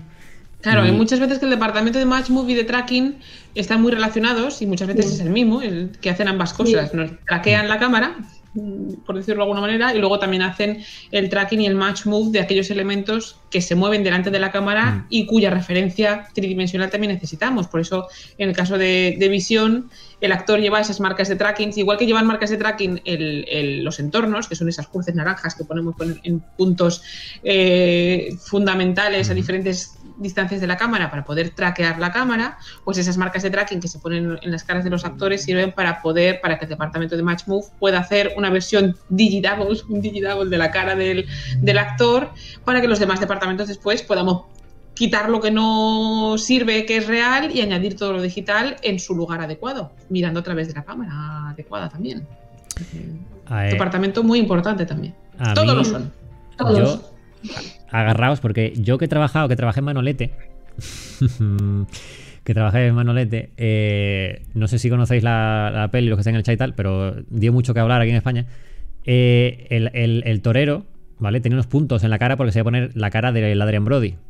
Al final no funcionó, eh, Claro. pues, no funcionó porque no, porque no salió bien. Eh, y, yo fui uno de los que tuve que borrar eh, esos puntos de la cara, borrar eh, y poner mucho albedo, mucho polvo por encima para que no se viera. Para que no se notara. Para que no se viera. ¿sabes? Y, y me cagué en los muertos, con perdón, de, de los puntitos negros en la cara. ¿Sabes? Claro. Por eso es a ver, importante muchas veces que las decisiones sobre cómo se van a hacer las cosas Mm. se tomen antes del rodaje. Es importante tener al, al equipo de, de efectos visuales en preproducción, no ya solamente durante el rodaje, Ujú. sino en preproducción, durante la lectura del guion y cuando se toman las decisiones. mm, Pero no funcionó que, al final. claro, no siempre sale también Ya, como, no, se- no, desearíamos. Se, se hicieron pruebas, pero al, al final, pues eh, eh, los que hacían el, el- el- el reemplazo de cara no funcionó. Y al final, pues venga. Muchas pues, veces pues cuando ya estamos en postproducción, si las cosas no estaban bien traqueadas, las marcas de tracking no estaban Sí, bien puestas, claro, los claro, cromas no estaban bien iluminados, o cuando hay cosas que no se han hecho del todo bien en preproducción y durante el rodaje, Mm. cuando nos llega a nosotros, si, su- si, Si, so- si todo se arregla en post. y los productores y que se ahorra muchísimo tiempo y muchísimo dinero haciendo las cosas bien primero, en vez de tener después que echar tantas horas como a veces tenemos que echar porque las cosas no se hicieron del todo como se debía en pospo. Que se arregla que todo no, en pospo, cosas- Carolina. Se arregla todo en pospo. No digas eso, hombre, que si no después no nos contratan. Se arregla todo en pospo. Pero y lo que cuesta, el dinero que cuesta y el tiempo que cuesta y los dolores de cabeza que nos cuesta, Ya, que se dejen las cosas para arreglar en pospo, no compensa. Queridos cineastas de nuestros amores, la- hacedlo antes, hacer las cosas bien en primero, que luego si no es muy complicado. Y luego no siempre es posible, obviamente. obvi- Una producción de una película está plagada de, de- de tropiezos, de baches, de altibajos, porque es, es un equipo, es un proyecto creativo Mm. hecho por un equipo de, de cientos de personas y es un, el, el proyecto nunca va a ser perfecto ni la película va a ser perfecta. Es un proyecto que evoluciona y según va avanzando y, y la película es el producto final de una pelea muy grande durante muchos Épica. meses de muchas épica de un equipo muy grande de personas y todo el mundo lo hace lo Sí, mejor sí, que sí, puede sí. con lo que tiene, está claro. Así que, eh, pues eso, es, es, es labor en equipo, siempre, siempre, siempre. Siempre. Toda película y todo proyecto creativo en general Mm. es, es- todos aportamos algo y somos todos pequeñas piezas de una maquinaria enorme, enorme. Eh, eh, Chris, ¿tienes vídeos ahí para poner? ¿Tienes, es- tienes, eh, ¿Vas a contar este, este plano? Como te veo con el plano. Eh, no, bueno, aquí iba a decir que también eh, te- eh, se utilizó el doble digital, o sea, eh, veis que estaba volando, evidentemente estaba pues con unos cables, pero también se utilizó un doble digital porque hay veces que pues te interesa, yo qué sé, a lo mejor echarlo para atrás, para adelante, subirlo, bajarlo, entonces con el doble digital, pues en layout nos sirve pues eso como referencia para luego ya montar todo el plano, toda la composición del plano. Entonces te dicen, a ver, pues pónmelo un poco así, un poco así, que quiero ver esto, quiero ver esto otro. Y al final, pues mm, el resultado final, pues es el que, al final, pues es la mezcla de todo, ¿no? El personaje este es CG, está este plate, el plate en el que está el personaje volando. Y eso. Simplemente quería comentar eso, que aquí había otro doble digital también. Por el tema de las sombras y para que todo eh, encaje y no se note que está todo por. que son piezas, porque al final es todo un puzzle. Entonces, para que no se, que, no se note que son piezas diferentes y que se note que es todo un mismo, eh, pues todo junto, pues es eso. No sé si ha quedado claro. Sí, sí, sí, sí. Aquí. Sí, claro, yo para mí, como lo tengo tan interiorizado, yo lo entiendo muy bien, pero es verdad que hay veces que luego me dicen amigos, lo que sea, uff, es que utilizáis muchos términos en inglés o utilizáis expresiones que no se entienden, entonces... Aquí en el canal. Pues os preguntáis, preguntando, Sí, pre- sí, sí. preguntando se entiende. se- La mayoría de la gente del canal aquí son, son, son ya profesionales eh, que, que saben de lo que de lo que hay. Sabiendo lo que hay. Pero, pero preguntando cómo mejor se aprende. A Todos ver, ¿qué- hemos tenido que Eso es. preguntar mucho, así que preguntando lo que queráis siempre, que, que estaremos encantados de responder siempre que se pueda. ¿Tenías otro vídeo, Chris, o era este? Porque he quitado la pantalla. Tenía otro, sí, tenía otro vídeo, pero eh, ya era un poco más de lo mismo, o sea que era de otro proyecto en el que he trabajado, pero yo creo que le hemos explicado ya todo. Era por si quedaba alguna duda o lo que sea, pues por poner más ejemplos, pero yo creo que está bien. Yo creo que sí. El, una, una pregunta que, que quería hacer.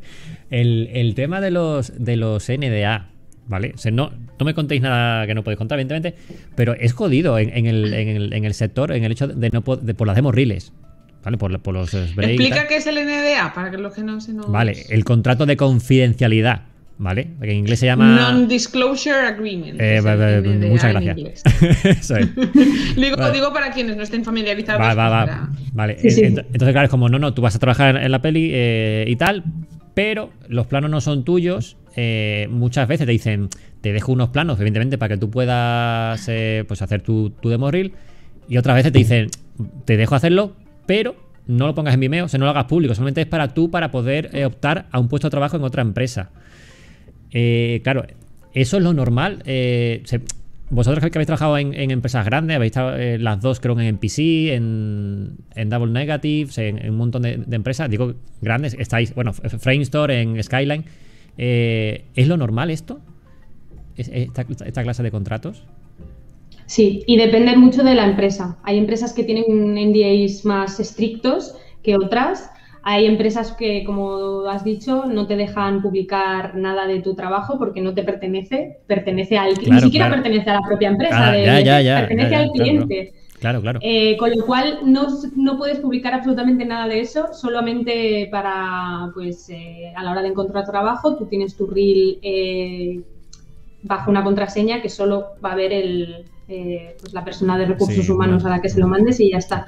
Y hay otras que a lo mejor, pues, eh, una vez ya ha salido la película, eh, ha pasado un tiempo y pues los planos que la empresa te proporciona, pues sí que puedes ponerlos y, y decir, pues sí, esto lo he publicado.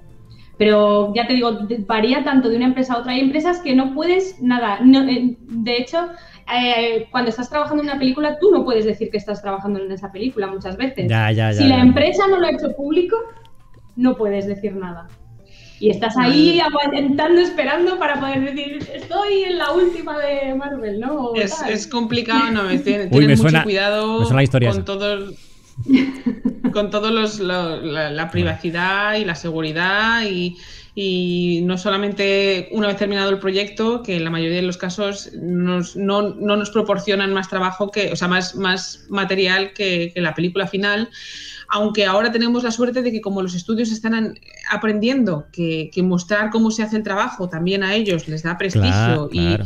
y les y les y genera genera más trabajo genera más clientes pues ahora que se hacen los breakdown de, de VFX muchos estudios si no todos eh, cuando un proyecto ha salido bien especialmente pues hacen un pequeño breakdown en el que ellos mismos eh, suben a sus redes sociales y eh, el, Sí. el proceso de trabajo de cómo han hecho ciertas cosas y eso a nosotros también nos viene bien porque una vez que ellos lo han publicado, obviamente siendo públicos, sí que nosotros lo podemos mostrar. Entonces eso, eh, para según qué procesos de trabajo, nos puede venir muy bien para nosotros poder enseñar, porque muchas veces se cuela ahí el plano del layout.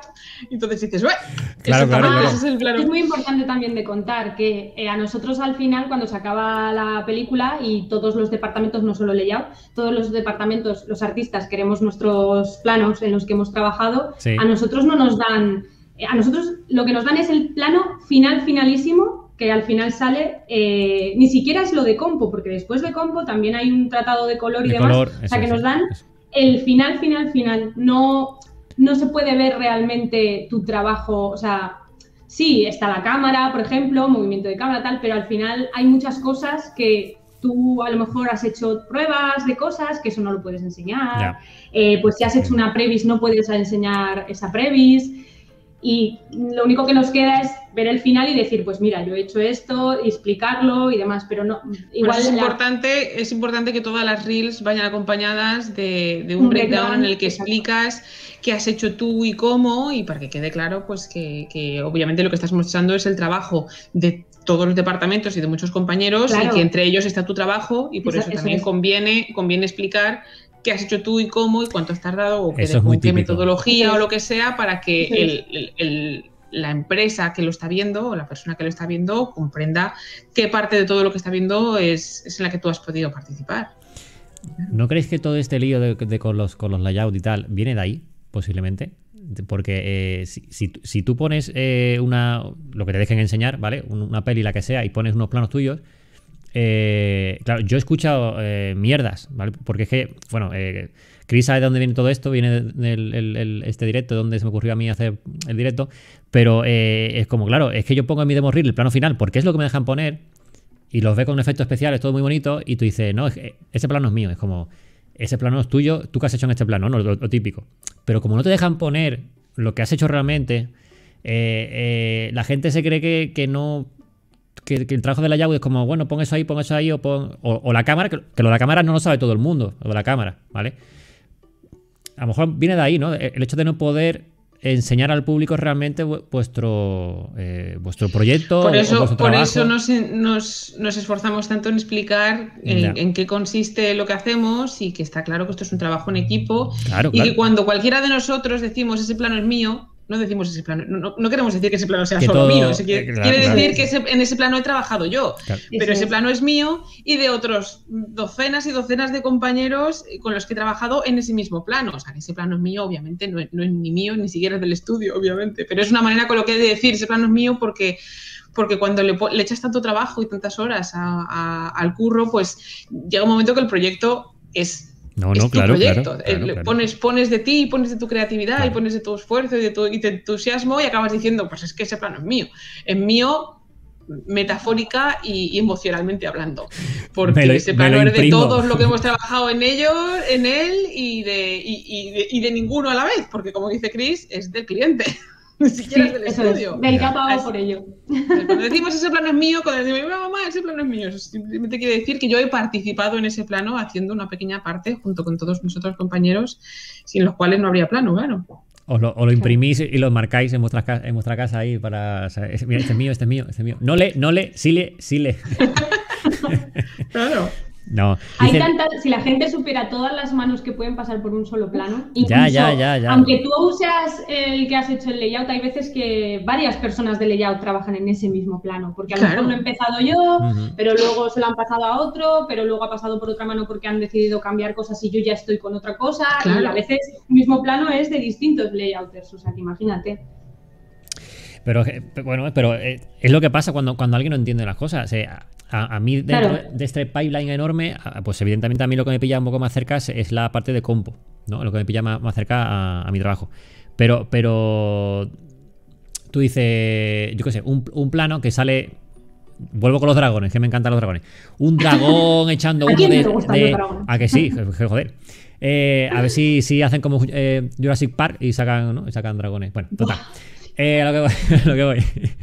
Eh, un dragón de la hostia echando a un vuelo de la hostia. Eh, y una de compo. lo que ha hecho es. Pues te coges el dragón, te coges el fondo y lo compones. Algo más o menos sencillo, ¿vale? Pero después te, te encuentra un plano que tú lo pones el primero en la demo reel y lo que es es, yo qué sé, un montón de gente andando hacia la cámara y la, y la gente no dice, bueno, ¿y este plano qué me dice este plano? Ya, pero si tú supieras el trabajo que me ha costado este plano a mí, la de, la de, la, de plates que tiene este plano, ¿sabes? Para por yo hacer. Entonces. Eh, y no siempre puedes mostrar todos los plays que has tenido que juntar en compo para poder llegar a ese resultado final. Y que el resultado final no quede espectacular porque no hay un dragón, no quiere decir que eso no lleve cientos de plays y cientos de horas. O que sea un plano súper difícil, mucho más difícil que el, que el del dragón. ¿Sabes? Te digo, ¿no? Exactamente, eh, exactamente. La dificultad no viene de la espectacularidad final, ni mucho menos. Por eso voy, por eso voy. Eh, hay una pregunta en el chat que no sé si podéis responder. Dice, eh, esto hace ya un rato, eh, la pregunta, pero la he guardado. Dice, habéis dicho que en ocasiones llega el caos, pero ¿en qué proyecto os ha venido todo bien, perfecto, detallado, que os ha facilitado mucho el trabajo? Yo diría, yo diría, en claro, pero es que no puedo decirlo, entiendo. ¿En qué proyecto ha estado todo perfecto y en cuál no? No creo que podáis decir. No podemos decir esas cosas no se pueden Proyecto perfecto no hay ninguno, porque como hemos dicho antes, eh, una película y cualquier proyecto creativo es un, es un bicho vivo que va evolucionando y que se va encontrando durante la producción pues con obstáculos que salvar. Y, pero eso no quiere decir que es así como tiene que ser. Eso no quiere decir que, que no sea perfecto. Es que es así como, como funciona. Si yo me preocuparía, si todo llega perfecto, me preocuparía. En ese momento las películas podrían hacerse por ordenador. O sea, máquinas podrían hacer películas sin, sin no, calla, calla. humana. No, no des es ideas. así. No es, no des ideas. No des ideas. es imposible, Pero- es imposible, totalmente imposible. Así Ya, que no, yo creo que no hay, no hay proyecto perfecto y todos a su vez pues son lo que tienen que ser. Y no podemos daros, obviamente, datos, que tenemos todo No, firmadico, no. todo firmado. Me lo he imaginado, pero y sobre bueno, todo, pregunto. cuando se dice, se dice lo bueno. A mí no, tampoco me gusta decir lo malo porque, porque a mí me gusta siempre repetir que, que todo el mundo lo hace, todos los compañeros, todos los, los departamentos lo hacen lo mejor que pueden con las, en las circunstancias en las que se encuentran y con las herramientas que tienen, que muchas veces la herramienta, la principal herramienta que tienen en contra es el tiempo. Mm. Siempre, si nos, si nos dais tiempo infinito, las películas quedarían perfectas. Tiempo y pero como no hay presupuesto. tiempo infinito, Claro, tiempo y presupuesto. Claro, presupuesto que vamos a la. Si hay pasta, hay más gente. Claro, claro. claro eso es así. Exacto. Eso es así. Pero como eso no es posible, pues el resultado final es siempre lo- el, el trabajo duro de los Mm. compañeros que lo han hecho lo mejor que han Pero podido. mira, yo voy a decir una cosa. Hay veces que, que el caos está bien, porque del caos se aprende. Y a mí Me me, gusta, ha gustado. me gusta el ha caos, me gusta. A mí ha habido veces, no, de verdad, que cuando me he encontrado con alguna Dilo, Chris, dificultad me pone. no, de verdad, yo he tenido proyectos que, que eso, que he dicho, madre mía, qué estrés, qué agobio, pero después digo, ojo, y lo que he aprendido, Ya. pues Bueno. yo me quedo la con eso. adversidad sale el arte. Sí. Pues sí. Pues sí. Eh, una, una cosa al chat. Eh, ya hemos ya hora y media. Yo creo que vamos ya ¿Preguntitas? buscando eso, es buscando el ¿Alguien final de esto. Eh, preguntas en el chat, si queréis hacer preguntas, he visto eh, alguna por ahí. Y si no, eh, los que estáis en el Discord de- de- del canal de Black One, ¿vale? O de la comunidad de Black One, eh, podéis entrar en, en el canal de voz eh, que se llama Directo Sala de Espera, ¿vale? Y os meto en directo, ¿vale? Y podéis eh, preguntar de viva voz. Si tenéis un buen micrófono, a mí no me vengáis con un micrófono del Carrefour, ¿eh? De, de dos- 12 euros. Mm, vale, mira, tengo aquí en el chat. Mm, vale, dice, pre- preguntan, ¿cuál es el plano que más os ha costado sacar adelante? Eh, que los recordáis como una victoria de la que estáis muy orgullosas. Venga, que se moje alguien. Ay, yo, tengo, yo tengo muchos, ¿eh? Sí, Por ejemplo, de este proyecto que os he enseñado de Jingle Jangle, esa secuencia fue, eh, fue complicada porque pues tuvo sus complicaciones y su caos y a mí me encantó. Y hay varios, hay varios en los que al final cuando salió todo y al final cuando vi la peli dije, joder, lo que me costó y mira qué chulo. O sea que tengo, yo tengo, no sé, diría que varios. Ahora estoy en un proyecto que no puedo decir que estoy eh, eh, con muchas cosas y, y jo, cuando eso, cuando vea eso final, uff, ya, ya tengo ganas de decir, "Buah, cuando esto esté final, porque ha llevado un proceso de, de previs, de rodaje, que estuvo Milly en el rodaje, y ahora estamos con eh, pues todos los plates y todo eso, y jolín. ¿Es ese proyecto en el que estamos tú y yo trabajando juntas, pero separadas? Sí, pero yo no puedo decir que esté Pero- pero podemos Carol, decir, pero no Carol. podemos decir cuál es, pero, pero cuando podamos, repetimos esto y claro, Y hablamos. trabajando en diferente estudio, en un di- estudio diferente al mío, con lo cual estamos trabajando en secuencias diferentes, pero estamos ver. trabajando en la misma peli. Segundo. por fin, joder. A ver, un segundo, un segundo que busque en Google. Big Production VFX eh, eh, 22, No lo vas a 22. sacar. No es tan fácil, no. Ah, vale, vale, vale. No es tan fácil, no. No podemos decir cuál, pero cuando podamos, cuando esté montado, eso es, va a ser épico. Cristi, a la, misma- la misma peli. A mí me hace mucha ilusión ese A mí me hace mucha ilusión, mucha ilusión. Así que repetiremos, haremos una segunda parte de esto. Bien, bien, bien, bien. Nada, nada, yo, yo firmo, firmo, firmo. Y que nos contéis, claro, pero, pero ¿qué vais a enseñar? Si no se puede enseñar na- ningún, Pero ningún cuando footage de salga, nada. cuando salga. Cuando salga, claro, cuando ya salga el proyecto y tengamos, y tengamos permiso. Van a, pues os van a hacer un cosas. montón de breakdowns de esa película, seguro. Ah, o sea que eso será Bien. público y se podrá enseñar. Bueno, al menos sé que es grabada porque has dicho algo de plates, así que. Sí. Bien. bien. Trabajamos en VFX las dos, así que no, no, no has descubierto aquí. No, perdona, perdona. A lo mejor es full, full CG, a lo mejor es full CG, yo qué sé, ¿sabes? Pues no lo sé. Ah, ¿sabes? podría ser un Rey León, claro. El Rey León es El Rey todo- León 4, Sí. ¿sabes? Cierto, Excepto un cierto, plano, es todo cierto. Eco- Exactamente, sé que no.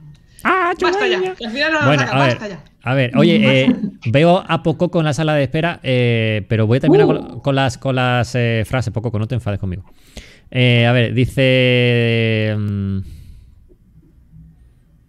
Ah, bueno, dice, eh, por ejemplo, las caras de los hermanos en la red social, lo de Facebook, la peli está, si no te dicen que son efectos, no te lo crees. Y se acaba de, No sé quién lo hizo, lo hizo muy bien.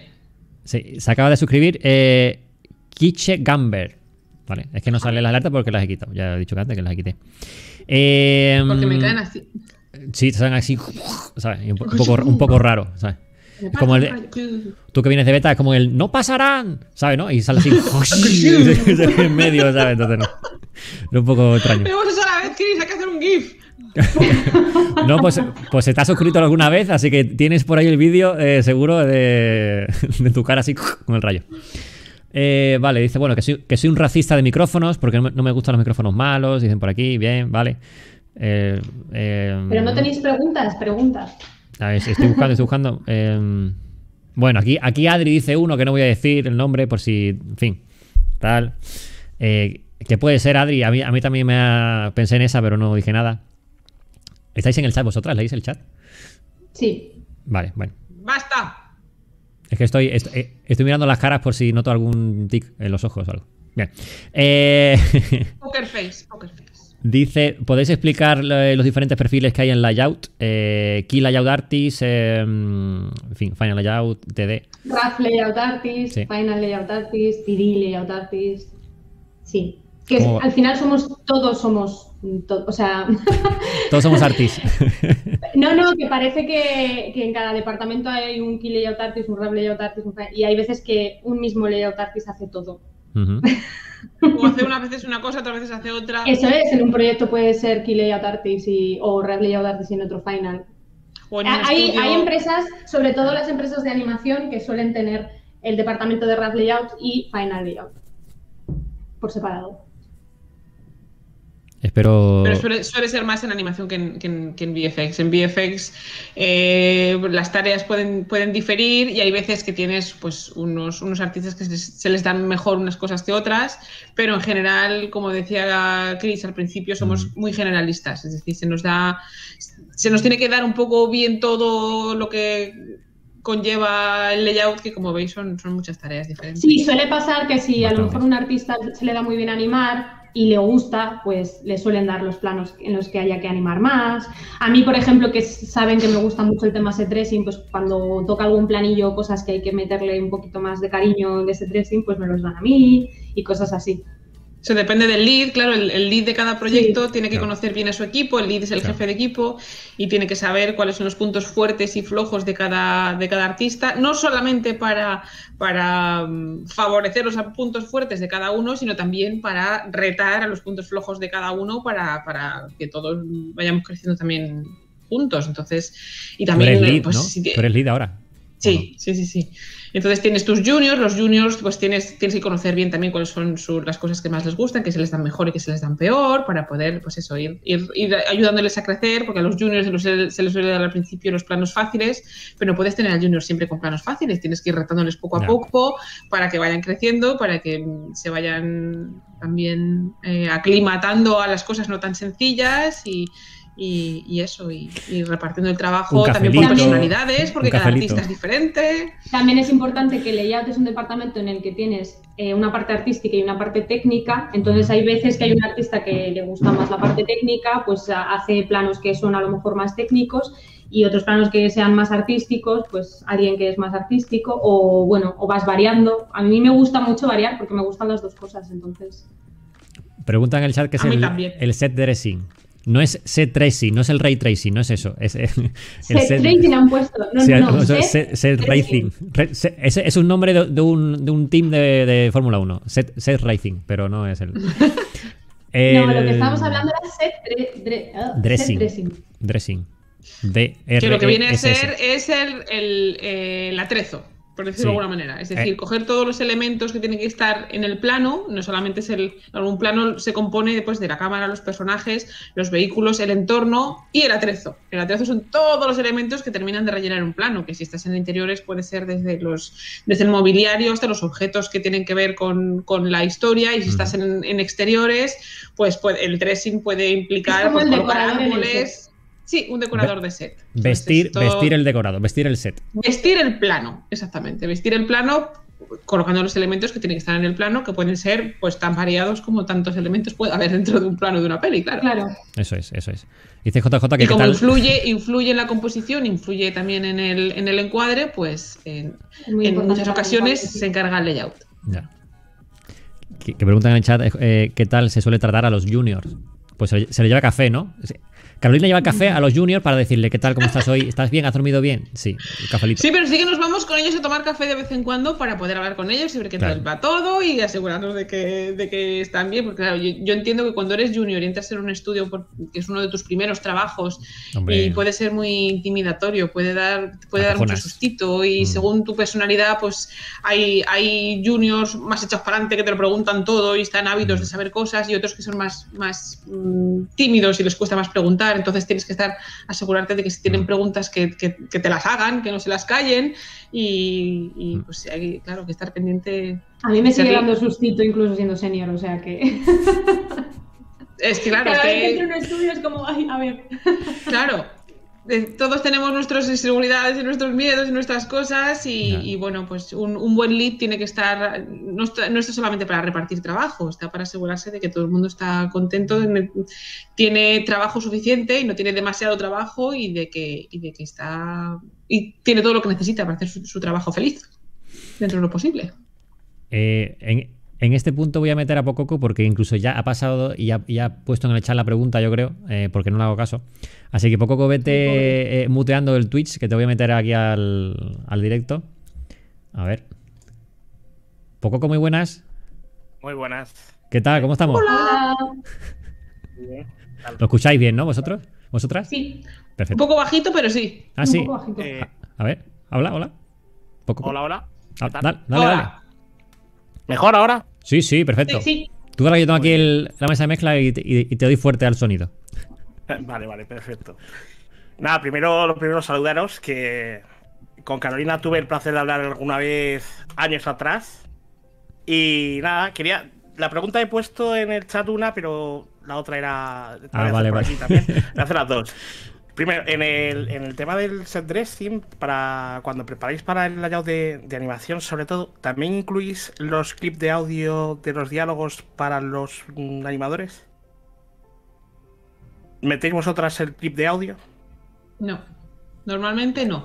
Sí que es verdad que los animadores necesitan el clip de audio cuando, sobre todo, si tenemos mm, diálogo para los, El- para los, las animaciones faciales y ese tipo de cosas, pero, pero normalmente nosotras no nos metemos, no- nosotras, nosotros, no, no trabajamos con los audios. Se suelen incluir en los edits, cuando obviamente cuando montas todos los planos juntos para ver qué tal funciona la secuencia con los planos finales juntos, a ver si hay algo que cambiar. Entonces sí que sí que es pues, en, en editorial eh, meten la pista de audio para que quede bien vestidico, bien vestidica la secuencia cuando la vas a ver, pero en general eh, yo, yo al menos no, yo, yo creo que Chris no- los Normalmente, audios- además, en empresas grandes es un proceso totalmente automatizado. O sea, No. no te tienes que. En layout no nos tenemos que preocupar.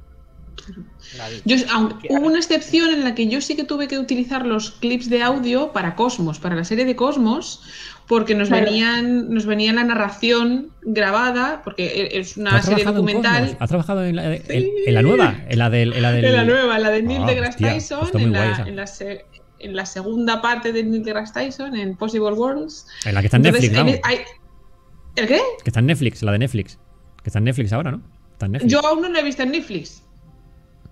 Yo La primera la de- sí, pero la segunda la que Ah, he trabajado vale, yo no. vale, vale, vale. claro, de Neil deGrasse Tyson hay dos. Una Vale, sí vale, que vale. está en Netflix y en, en Disney Plus, claro, porque es de, Tengo- tengo de Disney National también. Geographic. Sí, sí, vale, bueno. Bueno, pues el, nada. ca- el caso es Sí, que como, dale, dale, como en este caso sí que venía la grabación con una narración, tenías la voz de Neil deGrasse Tyson contándote, pues ahora vamos por aquí, nos pasamos por no sé cuánto, entonces, claro, entonces en ese momento sí, sí que podía ser más importante, o sea, saber en qué momento tiene que entrar cada cosa en plano cuando, cuando tienes un narrador que te lo va, que te va dando los tiempos. Pero fue una excepción muy rara. Normalmente no, no, no utilizamos los audios, los clips de audio. Vale, lo decía por eso, porque lo que comentaba al principio de, de que debería haber un compendio mundial para llamar las cosas todos por su mismo nombre, porque cada empresa le mete roles diferentes a cada departamento y tareas diferentes y luego te vas a otra empresa y es completamente diferente aunque se llama igual. Claro, es que nosotros estamos hablando mucho de VFX, pero por ejemplo en animación sí que necesitas el audio. Entonces en animación para claro. hacer el layout sí que se, usa el, el audio. Que yo por ejemplo he estado haciendo previs de animación y sí, claro, necesitas la animación para saber, pero no animas eh, faciales, o sea, pones Claro. gestos y caras y si a lo mejor el personaje está diciendo, "Uh", pues pones el, "Uh", pero ya está. O sea, pero en VFX no, en VFX no es Claro, claro. común. Y luego la otra pregunta es eh, relacionada con lo has comentado, lo, lo he comentado antes, que era el tema de el Unreal. ¿Por dónde va a ir el Unreal? ¿Cómo veis la implantación de, de la pipeline de Unreal dentro de todo el global de VFX, de animación, de todo? Porque es que se lo, yo creo que es se va a meter en todo ahora mismo. Y ayer mismo compraron ArtStation y, Sí, verdad. y parece que lo, lo va a comprar todo a este paso. Sí, porque sí, sí. Monta una empresa. un. Monta una empresa que te la compra. Por eso, yo, esto es como cuando Homer Simpson monta una empresa y Jerry Gates se la destruye y se la compra. O sea, pues esto va a ser igual. Bueno, eso es más Autodesk que, que, que Epic. Pero bueno, ¿cómo veis el, la- el tema de. ¿Cómo veis el tema de, de- del Unreal dentro del, del pipeline de producción de tanto VFX como de animación como de, de cine en general? Venga, venga. ¿Hablo yo? Sí. Yo creo que, es- que se irá implantando poco a poco, o sea, las empresas ya lo están eh, empezando a Mm. implantar y será un poco dependiendo del proyecto. O sea, al final eso es algo que el, que el cliente va a decidir. El cliente decide si lo que va a querer es utilizar eh, pues pantallas LED de rodaje o que- cómo lo quiere hacer. Entonces, dependiendo de los presupuestos, imagino que se podrá disponer de, unas herram- de una herramienta u otra. Yo lo, digo así porque, por ejemplo, yo pues he trabajado en proyectos en los que se han utilizado pantallas LED, pero se ha usado Maya, pues porque se ha decidido así y si se quisiera utilizar Unreal se podría. O sea que al final supongo que dependerá mucho de eso, de la empresa, supongo que se irá implantando poco a poco, pero dependerá de muchas cosas. No sé cómo lo ve Carolina el futuro. Es que claro, es muy, es muy difícil implantar eh, un pipeline con un nuevo software. O sea, las empresas, imagi- o sea, imaginaos, por ejemplo, cuando fue el cambio de 3D Max a Maya, ¿no? Hay muchas empresas que han estado hasta hace poquísimo con 3D Max. O sea, han tardado y fíjate, Maya, cuánto tiempo lleva. Entonces, yo creo que pues dependerá de muchas cosas. Lo que ha dicho ella, ella. Ahí, ahí, ahí, ahí, ahí, justo. Es, obviamente es una herramienta muy, muy útil que viene pegando fuerte y que va a facilitar muchos procesos de trabajo y se está demostrando que, que es útil y que conviene no quedarse atrás en comprenderla e implantarla poco a poco. Así que yo creo que es, es un- el desarrollo natural de cómo de nuestra, de nuestra profesión implica que la tecnología no deja de avanzar y que nos toca adaptarnos a herramientas nuevas constantemente y con el tema del stagecraft se ha visto que no te puedes relajar en ningún momento porque cualquier porque llegan cosas nuevas a, a unirse a la, a la caja de herramientas que ya tenemos para, Mm. para poder hacer nuestro trabajo y, y esta es una más y, es- y está Mm. probando que es, que es, que es útil y que, que va a estar presente. Así que, claro, como dice Chris, dependerá de proyectos, de presupuestos, de tiempos y no es fácil adaptarse a una, una tecnología nueva de manera rápida e implantarla en todas partes de. Pues porque además esa misma tecnología también va evolucionando según la vamos probando y según la vamos implementando, así que será un poco a poco, pero sí, pero sí. A mí me encantaría aprender, ¿eh? O sea, yo he hecho mis cositas y lo he abierto, he abierto Unreal por mí misma y tal, y, pero me gustaría, sí, me gustaría que aprender, ¿por qué no? Sospecho que nos tocará tarde o temprano, Sí, sí, yo creo que sí. así que cuanto antes mejor, para que luego no nos dé susto, pero sí, es muy, muy interesante. Bueno, Pococo, oye, gracias por entrar, tío. Nada, muchas gracias a Muchas vosotros. gracias. Gracias. Chao, Venga. chao, chao. Hasta luego. Saludos. Chao, chao. Tenemos también otra persona que no sé qué querrá contar. A ver. Uy. Muy buenas, hola. Buenas. ¿Qué tal? ¿Cómo estás? Hola. Por fin, Por fin, A, a- a por fin hablamos, ¿eh? a Cristina ya les había hablado alguna vez, así que ya las conozco más o menos. Pero a mí no, a mí me, me queréis mucho en el chat, pero nunca hemos hablado así. Eso que hay. Bueno, eh, mi pregunta más, Pasa. más rápida. Eh, es eh, últimamente está viendo películas muy de dudosa, bueno, de una calidad cuestionable, que son las que vienen de China, pero es un mercado que obviamente pues importa mucho, porque son muchos chinos los que hay por ahí. Entonces, mi pregunta para ellas es si ya han visto que eh, el mercado, o sea, el trabajo de su trabajo reflejado en películas chinas, eh, ¿cómo, cómo ven el nivel del trabajo de las películas chinas en su, en en su sector, digamos? Y si eso va a ser una competencia para ellas o cómo ven que el mercado chino esté evolucionando tanto. ¿Cómo veis el mercado chino en general? Si, eh, dentro para vosotras, ¿cómo os puede afectar a vosotras? Yo creo que No no, sé si- No sé si Chris ha tenido ya experiencia china. No, bueno, a ver, no China. O sea, yo he trabajado en Pacific Rim, que esa película se hizo básicamente para mercado asiático. O sea, en. Asia lo petó. Es un proyecto que, que en Asia ese tipo de películas lo peta, ese tipo de películas, Godzilla, ¿no? Eh, Pues ese rollo. Pero a- como afectarnos a nosotras no, no veo por qué. A mí un poco más, pero porque, porque se está, claro, es que ahora el, el- el mercado cinematográfico está haciéndose cada vez más global, claro, y las y Claro. en un mismo en un mismo proyecto, de- independientemente de- del país que lo produce, trabajan estudios de muchos otros países y un mismo estudio tiene oficinas en diferentes países, con lo cual al final pues eh, se generaliza mucho el trabajo y, se, y se difuminan mucho las fronteras. Y no en vano, uno de los motivos por los que los estudios abren oficinas en diferentes ciudades y diferentes países es para poder abarcar también proyectos de diferentes mercados. Y ese es el caso también de China. China viene pegando fuerte, tiene una industria cinematográfica muy fuerte.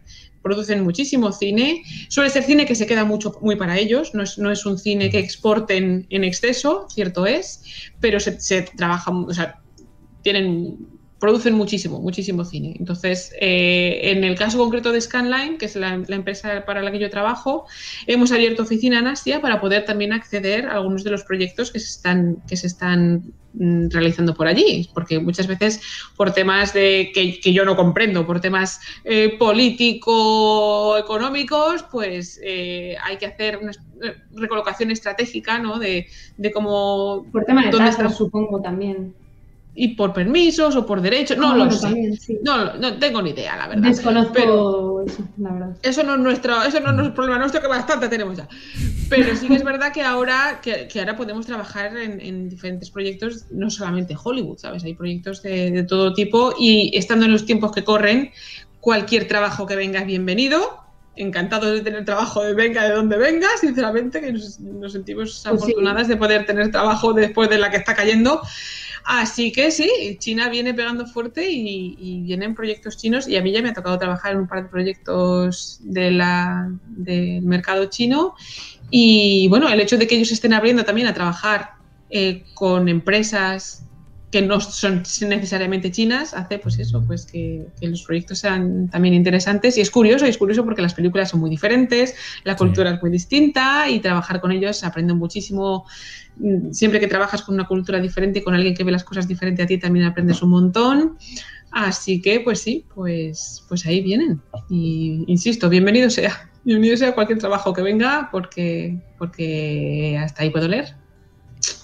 O sea que está. Bueno, para- simplemente para comentar, entonces no es que China tenga su propia scanline, tenga su propia beta, sino que vosotros también ya trabajáis con. Hombre, habrá estudios chinos, lógicamente, que Claro. sean Sí, sí, exclusivamente sí, chinos, y que, claro, que, y que estén afincados allí, que, que allí trabajen. Obviamente, hay- tiene que haber muchísimos estudios chinos, que son los que han hecho los efectos visuales eh, todo este tiempo, porque, claro, ellos han trabajado con sus propios estudios. El hecho de que ahora ciertas producciones se abran a colaborar con otros estudios de otros países, pues eh, indica que se puede trabajar colaborativamente entre, de manera internacional. Eso no quiere decir que no haya estudios chinos, los hay Claro. muchísimos y muy potentes, pero, pero ahora ya vamos, vamos aunando fuerzas también. Pero tú dices por, por el hecho, Chris, del, del rollo de. Chris, eh, mm, Cristian. El, el- el- el rollo de. De que lo, lo hagan más barato los efectos. ¿Te refieres a eso? De que haya No, estudios si- en Me China. refería si, por ejemplo, eh, les, les ponían alguna traba o, o era una, lo Ah. veían más como competencia o como oportunidad. Ya, ya, ya, te entiendo, te entiendo. Hombre, siempre, por, por ejemplo, Singapur, siempre hubo un montón de cosas ahí. Siempre. Eh, vete tú allí. Pero, que muchos de los pero- estudios existentes eh, tienen oficinas en Singapur, en Londres, en, Mm, claro. en Los Ángeles, en Montreal, en Vancouver, En India. en India, En en, India hay mucho también. Entonces no es, no es simplemente el país que se va a dedicar a hacer los efectos, sino muchas veces depende del estudio. Y en la inmensa mayoría de los proyectos no hay un solo estudio, hay varios estudios con oficinas en diferentes pa- países y ciudades y al final son proyectos colaborativos de manera internacional. Ya no podemos hablar de que los efectos de tal película los ha hecho tal país. Eso ya no, eso ya, ya está obsoleto. Ujú. Vale. Gracias. Bueno, oye, abrazo. Venga, Chao. Abrazo. Chao, chao. Bueno, a ver, eh, quedan preguntas en el chat, pero yo creo que, es que llevamos dos horas ya, ¿no? O sea, yo creo que. Uy. Sí, sí, ha, Ostras, pasado se me ha rápido. pasado volando. Ha pasado rápido, sí, ha pasado rápido. Eh, voy a hacer un- una cosa rápida, si voy a leer el chat rápido por si hay alguna así muy, muy, muy, muy, muy, muy interesante. Eh, em, bueno, preguntan desde que si, que si una persona autodidacta puede llegar a los VFX. eh, preguntan también que si existen algún programa de formación tipo Greenlight de Double Negative, eh, que yo no conozco, por cierto, eh, pero es- tienes algún tipo, un, un curso de formación que tienen en, en Double Negative. Eh, mm, bueno, sí, pues, yo creo que todas las empresas tienen sus propios Framestore, creo que también tiene un programa Sí. tipo Greenline. Sí. Todos los estudios que más que menos pues tienen sus, sus proyectos para pues de formación o para, Mm. para prácticas, para para eh, pues, formación de juniors eh, locales o eh, siempre, siempre hay alguna cosilla de Sí, al menos las empresas grandotas todas tienen Claro, ese tipo de oportunidades de internships y esas cosas. sí. claro. Y ya para acabar, tengo una pregunta, ya de verdad que acabo. Eh, dice, eh, Adri, dice Adri que si, eh, que como vosotros estáis, estáis en Canadá las dos, que si es normal ver a juniors cruzando el charco. Sí, ¿por qué no? Sí, pero es, es también más complicado porque también depende del tema de los visados. Sí, Eh, claro. de- depende, de los, de- depende de muchos mm, mm, factores, lógicamente, pero cruzar el charco implica venir de otro país y para lo que necesitas un visado de trabajo, para lo que necesitas un contrato de trabajo, normalmente. Esto muy genéricamente. Entonces, es, es más difícil conseguir un visado de trabajo que te permita trabajar en un país extranjero si no tienes buena experiencia, porque hay muchos visados de trabajo que, claro, los, los gobiernos y los, los- los departamentos de inmigración procuran dar oportunidades laborales iniciales a estudiantes locales antes que traerse estudiantes extranjeros, porque los, visados de trabajo son limitados y normalmente hay que justificar, las empresas tienen que justificar por qué traes a alguien de fuera en vez de contratar a alguien de dentro. Por eso muchos de los visados de trabajo pues, son de alta cualificación, es decir, justifican que se traen gente de fuera diciendo que no, no encuentran personas con las, con las cualidades que ellos necesitan en el momento en el mercado en el que están buscando y por eso se trae gente de fuera. Eso es mucho más difícil de, de justificar cuando es un junior sin experiencia. Por eso venirse de junior es más difícil. No es imposible, No es pero, imposible, ¿eh? pero es más difícil. Yo lo digo porque, por ejemplo, Montreal eh, tiene un montón ahora de ayudas precisamente y facilidades, o al menos el gobierno está poniendo muchas facilidades de visados eh, a juniors porque es que necesitan a tantísima gente que Claro, no hay. depende gente. mucha, muchas veces depende de la demanda. Exacto. Claro. Entonces, si, Pero- si, pero es si hace falta, lo facilitan. Es verdad, claro, exacto. Es eso. Y si no, pues si hay pocas oportunidades, prefieren dárselas a los locales. Pero, pero si hay mucha demanda, pues, pues Canadá es de esos países que está, está hecho de inmigrantes. Claro, estamos. Así que lo suelen facilitar. Depende mucho de la oferta, de la demanda y de cómo esté funcionando eh, la industria. Pero bueno, Canadá sabéis que es un, es un centro neurálgico cinematográfico importante y el gobierno canadiense en general da muchas ayudas fiscales al tema de- del cine, los rodajes y los efectos visuales, porque es una industria muy potente aquí. De hecho, este yo- año, no sé si eh, afecta a todo Canadá, pero por lo menos en Quebec ha salido una nueva, eh, para conseguir la, la PR, que es la, ¿cómo se dice? La, La residencia permanente. Eso, la residencia permanente. eh, eh, han hecho como una especie de proceso para personas del sector de audiovisual muy específica para que lo puedan conseguir más fácilmente. ¿Por qué? Para, Pues que, ve- porque- para que veáis lo fuerte que va, que va el Sí, sector aquí. sí, sí. claro. No sé, ya digo, no sé si afecta a todo Canadá o es solo en Quebec. Porque esto también va por provincias, no solamente va por, por, por el gobierno del país, sino cada provincia tiene muchas veces este tipo de cosas por diferente. Eh, pues yo creo que no hay más preguntas, chicas. Vaya bien. pedazo pues de dos horas. Vaya claro. pedazo de dos horas. Adrián dice que, que gracias por la respuesta. Ahí en el chat. Nada, hombre. Eh, oye, eh, ha sido un placer, como tú has dicho, eh, esta, que, que estéis aquí en el canal, la verdad. ¿sabes? Han sido dos horas. Yo creo, yo espero. A ha ver, un montón. sí, ¿te ha gustado? Bueno, ¿te ha gustado? ¿Te ha gustado? ¿Te ha gustado? Como dice un amigo. Nada, cuando queráis volver me decís y, y se vuelve. Se vuelve por aquí. A contar esa, esa película. La que sea. La que sea. Eh, sí, sí, no sé, la que sea. Yo eh, eh, Ah. iba, iba a entrevistar a, a este, a, a Edu, pero se ha metido en un proyecto que no se puede decir. Y, y me ha jodido, me ha jodido. Ya se habrá ido. Cuando ya se no- pueda, ah, no, cuando sigue ahí. pueda, Sigue ahí el tío, sigue el tío. Aguanta dos horas ahí. Eh, Unos cojones. eh. Sigue ahí, sigue ahí. Eh, bueno, eh, lo dicho, gracias por venir, ¿vale? Eh, yo.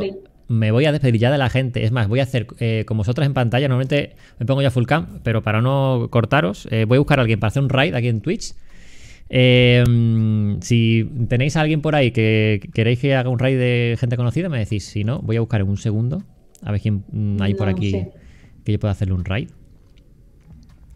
Eh, esto es la cosa. Claro, es que, es que hoy no es mi día, no es mi horario normal.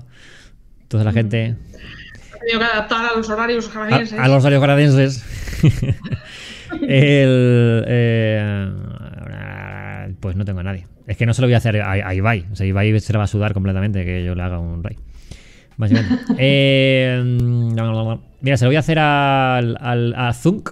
A ver, que estará jugando al GTA. Pero bueno, es, lo, es lo que tengo, chavales. Es lo que, es lo que hay hoy, sábado. Es lo que hay. Normalmente hay gente más del perfil, pero bueno, es lo que hay. Así que, a ver, un segundo que preparo el botón. Eh, aquí.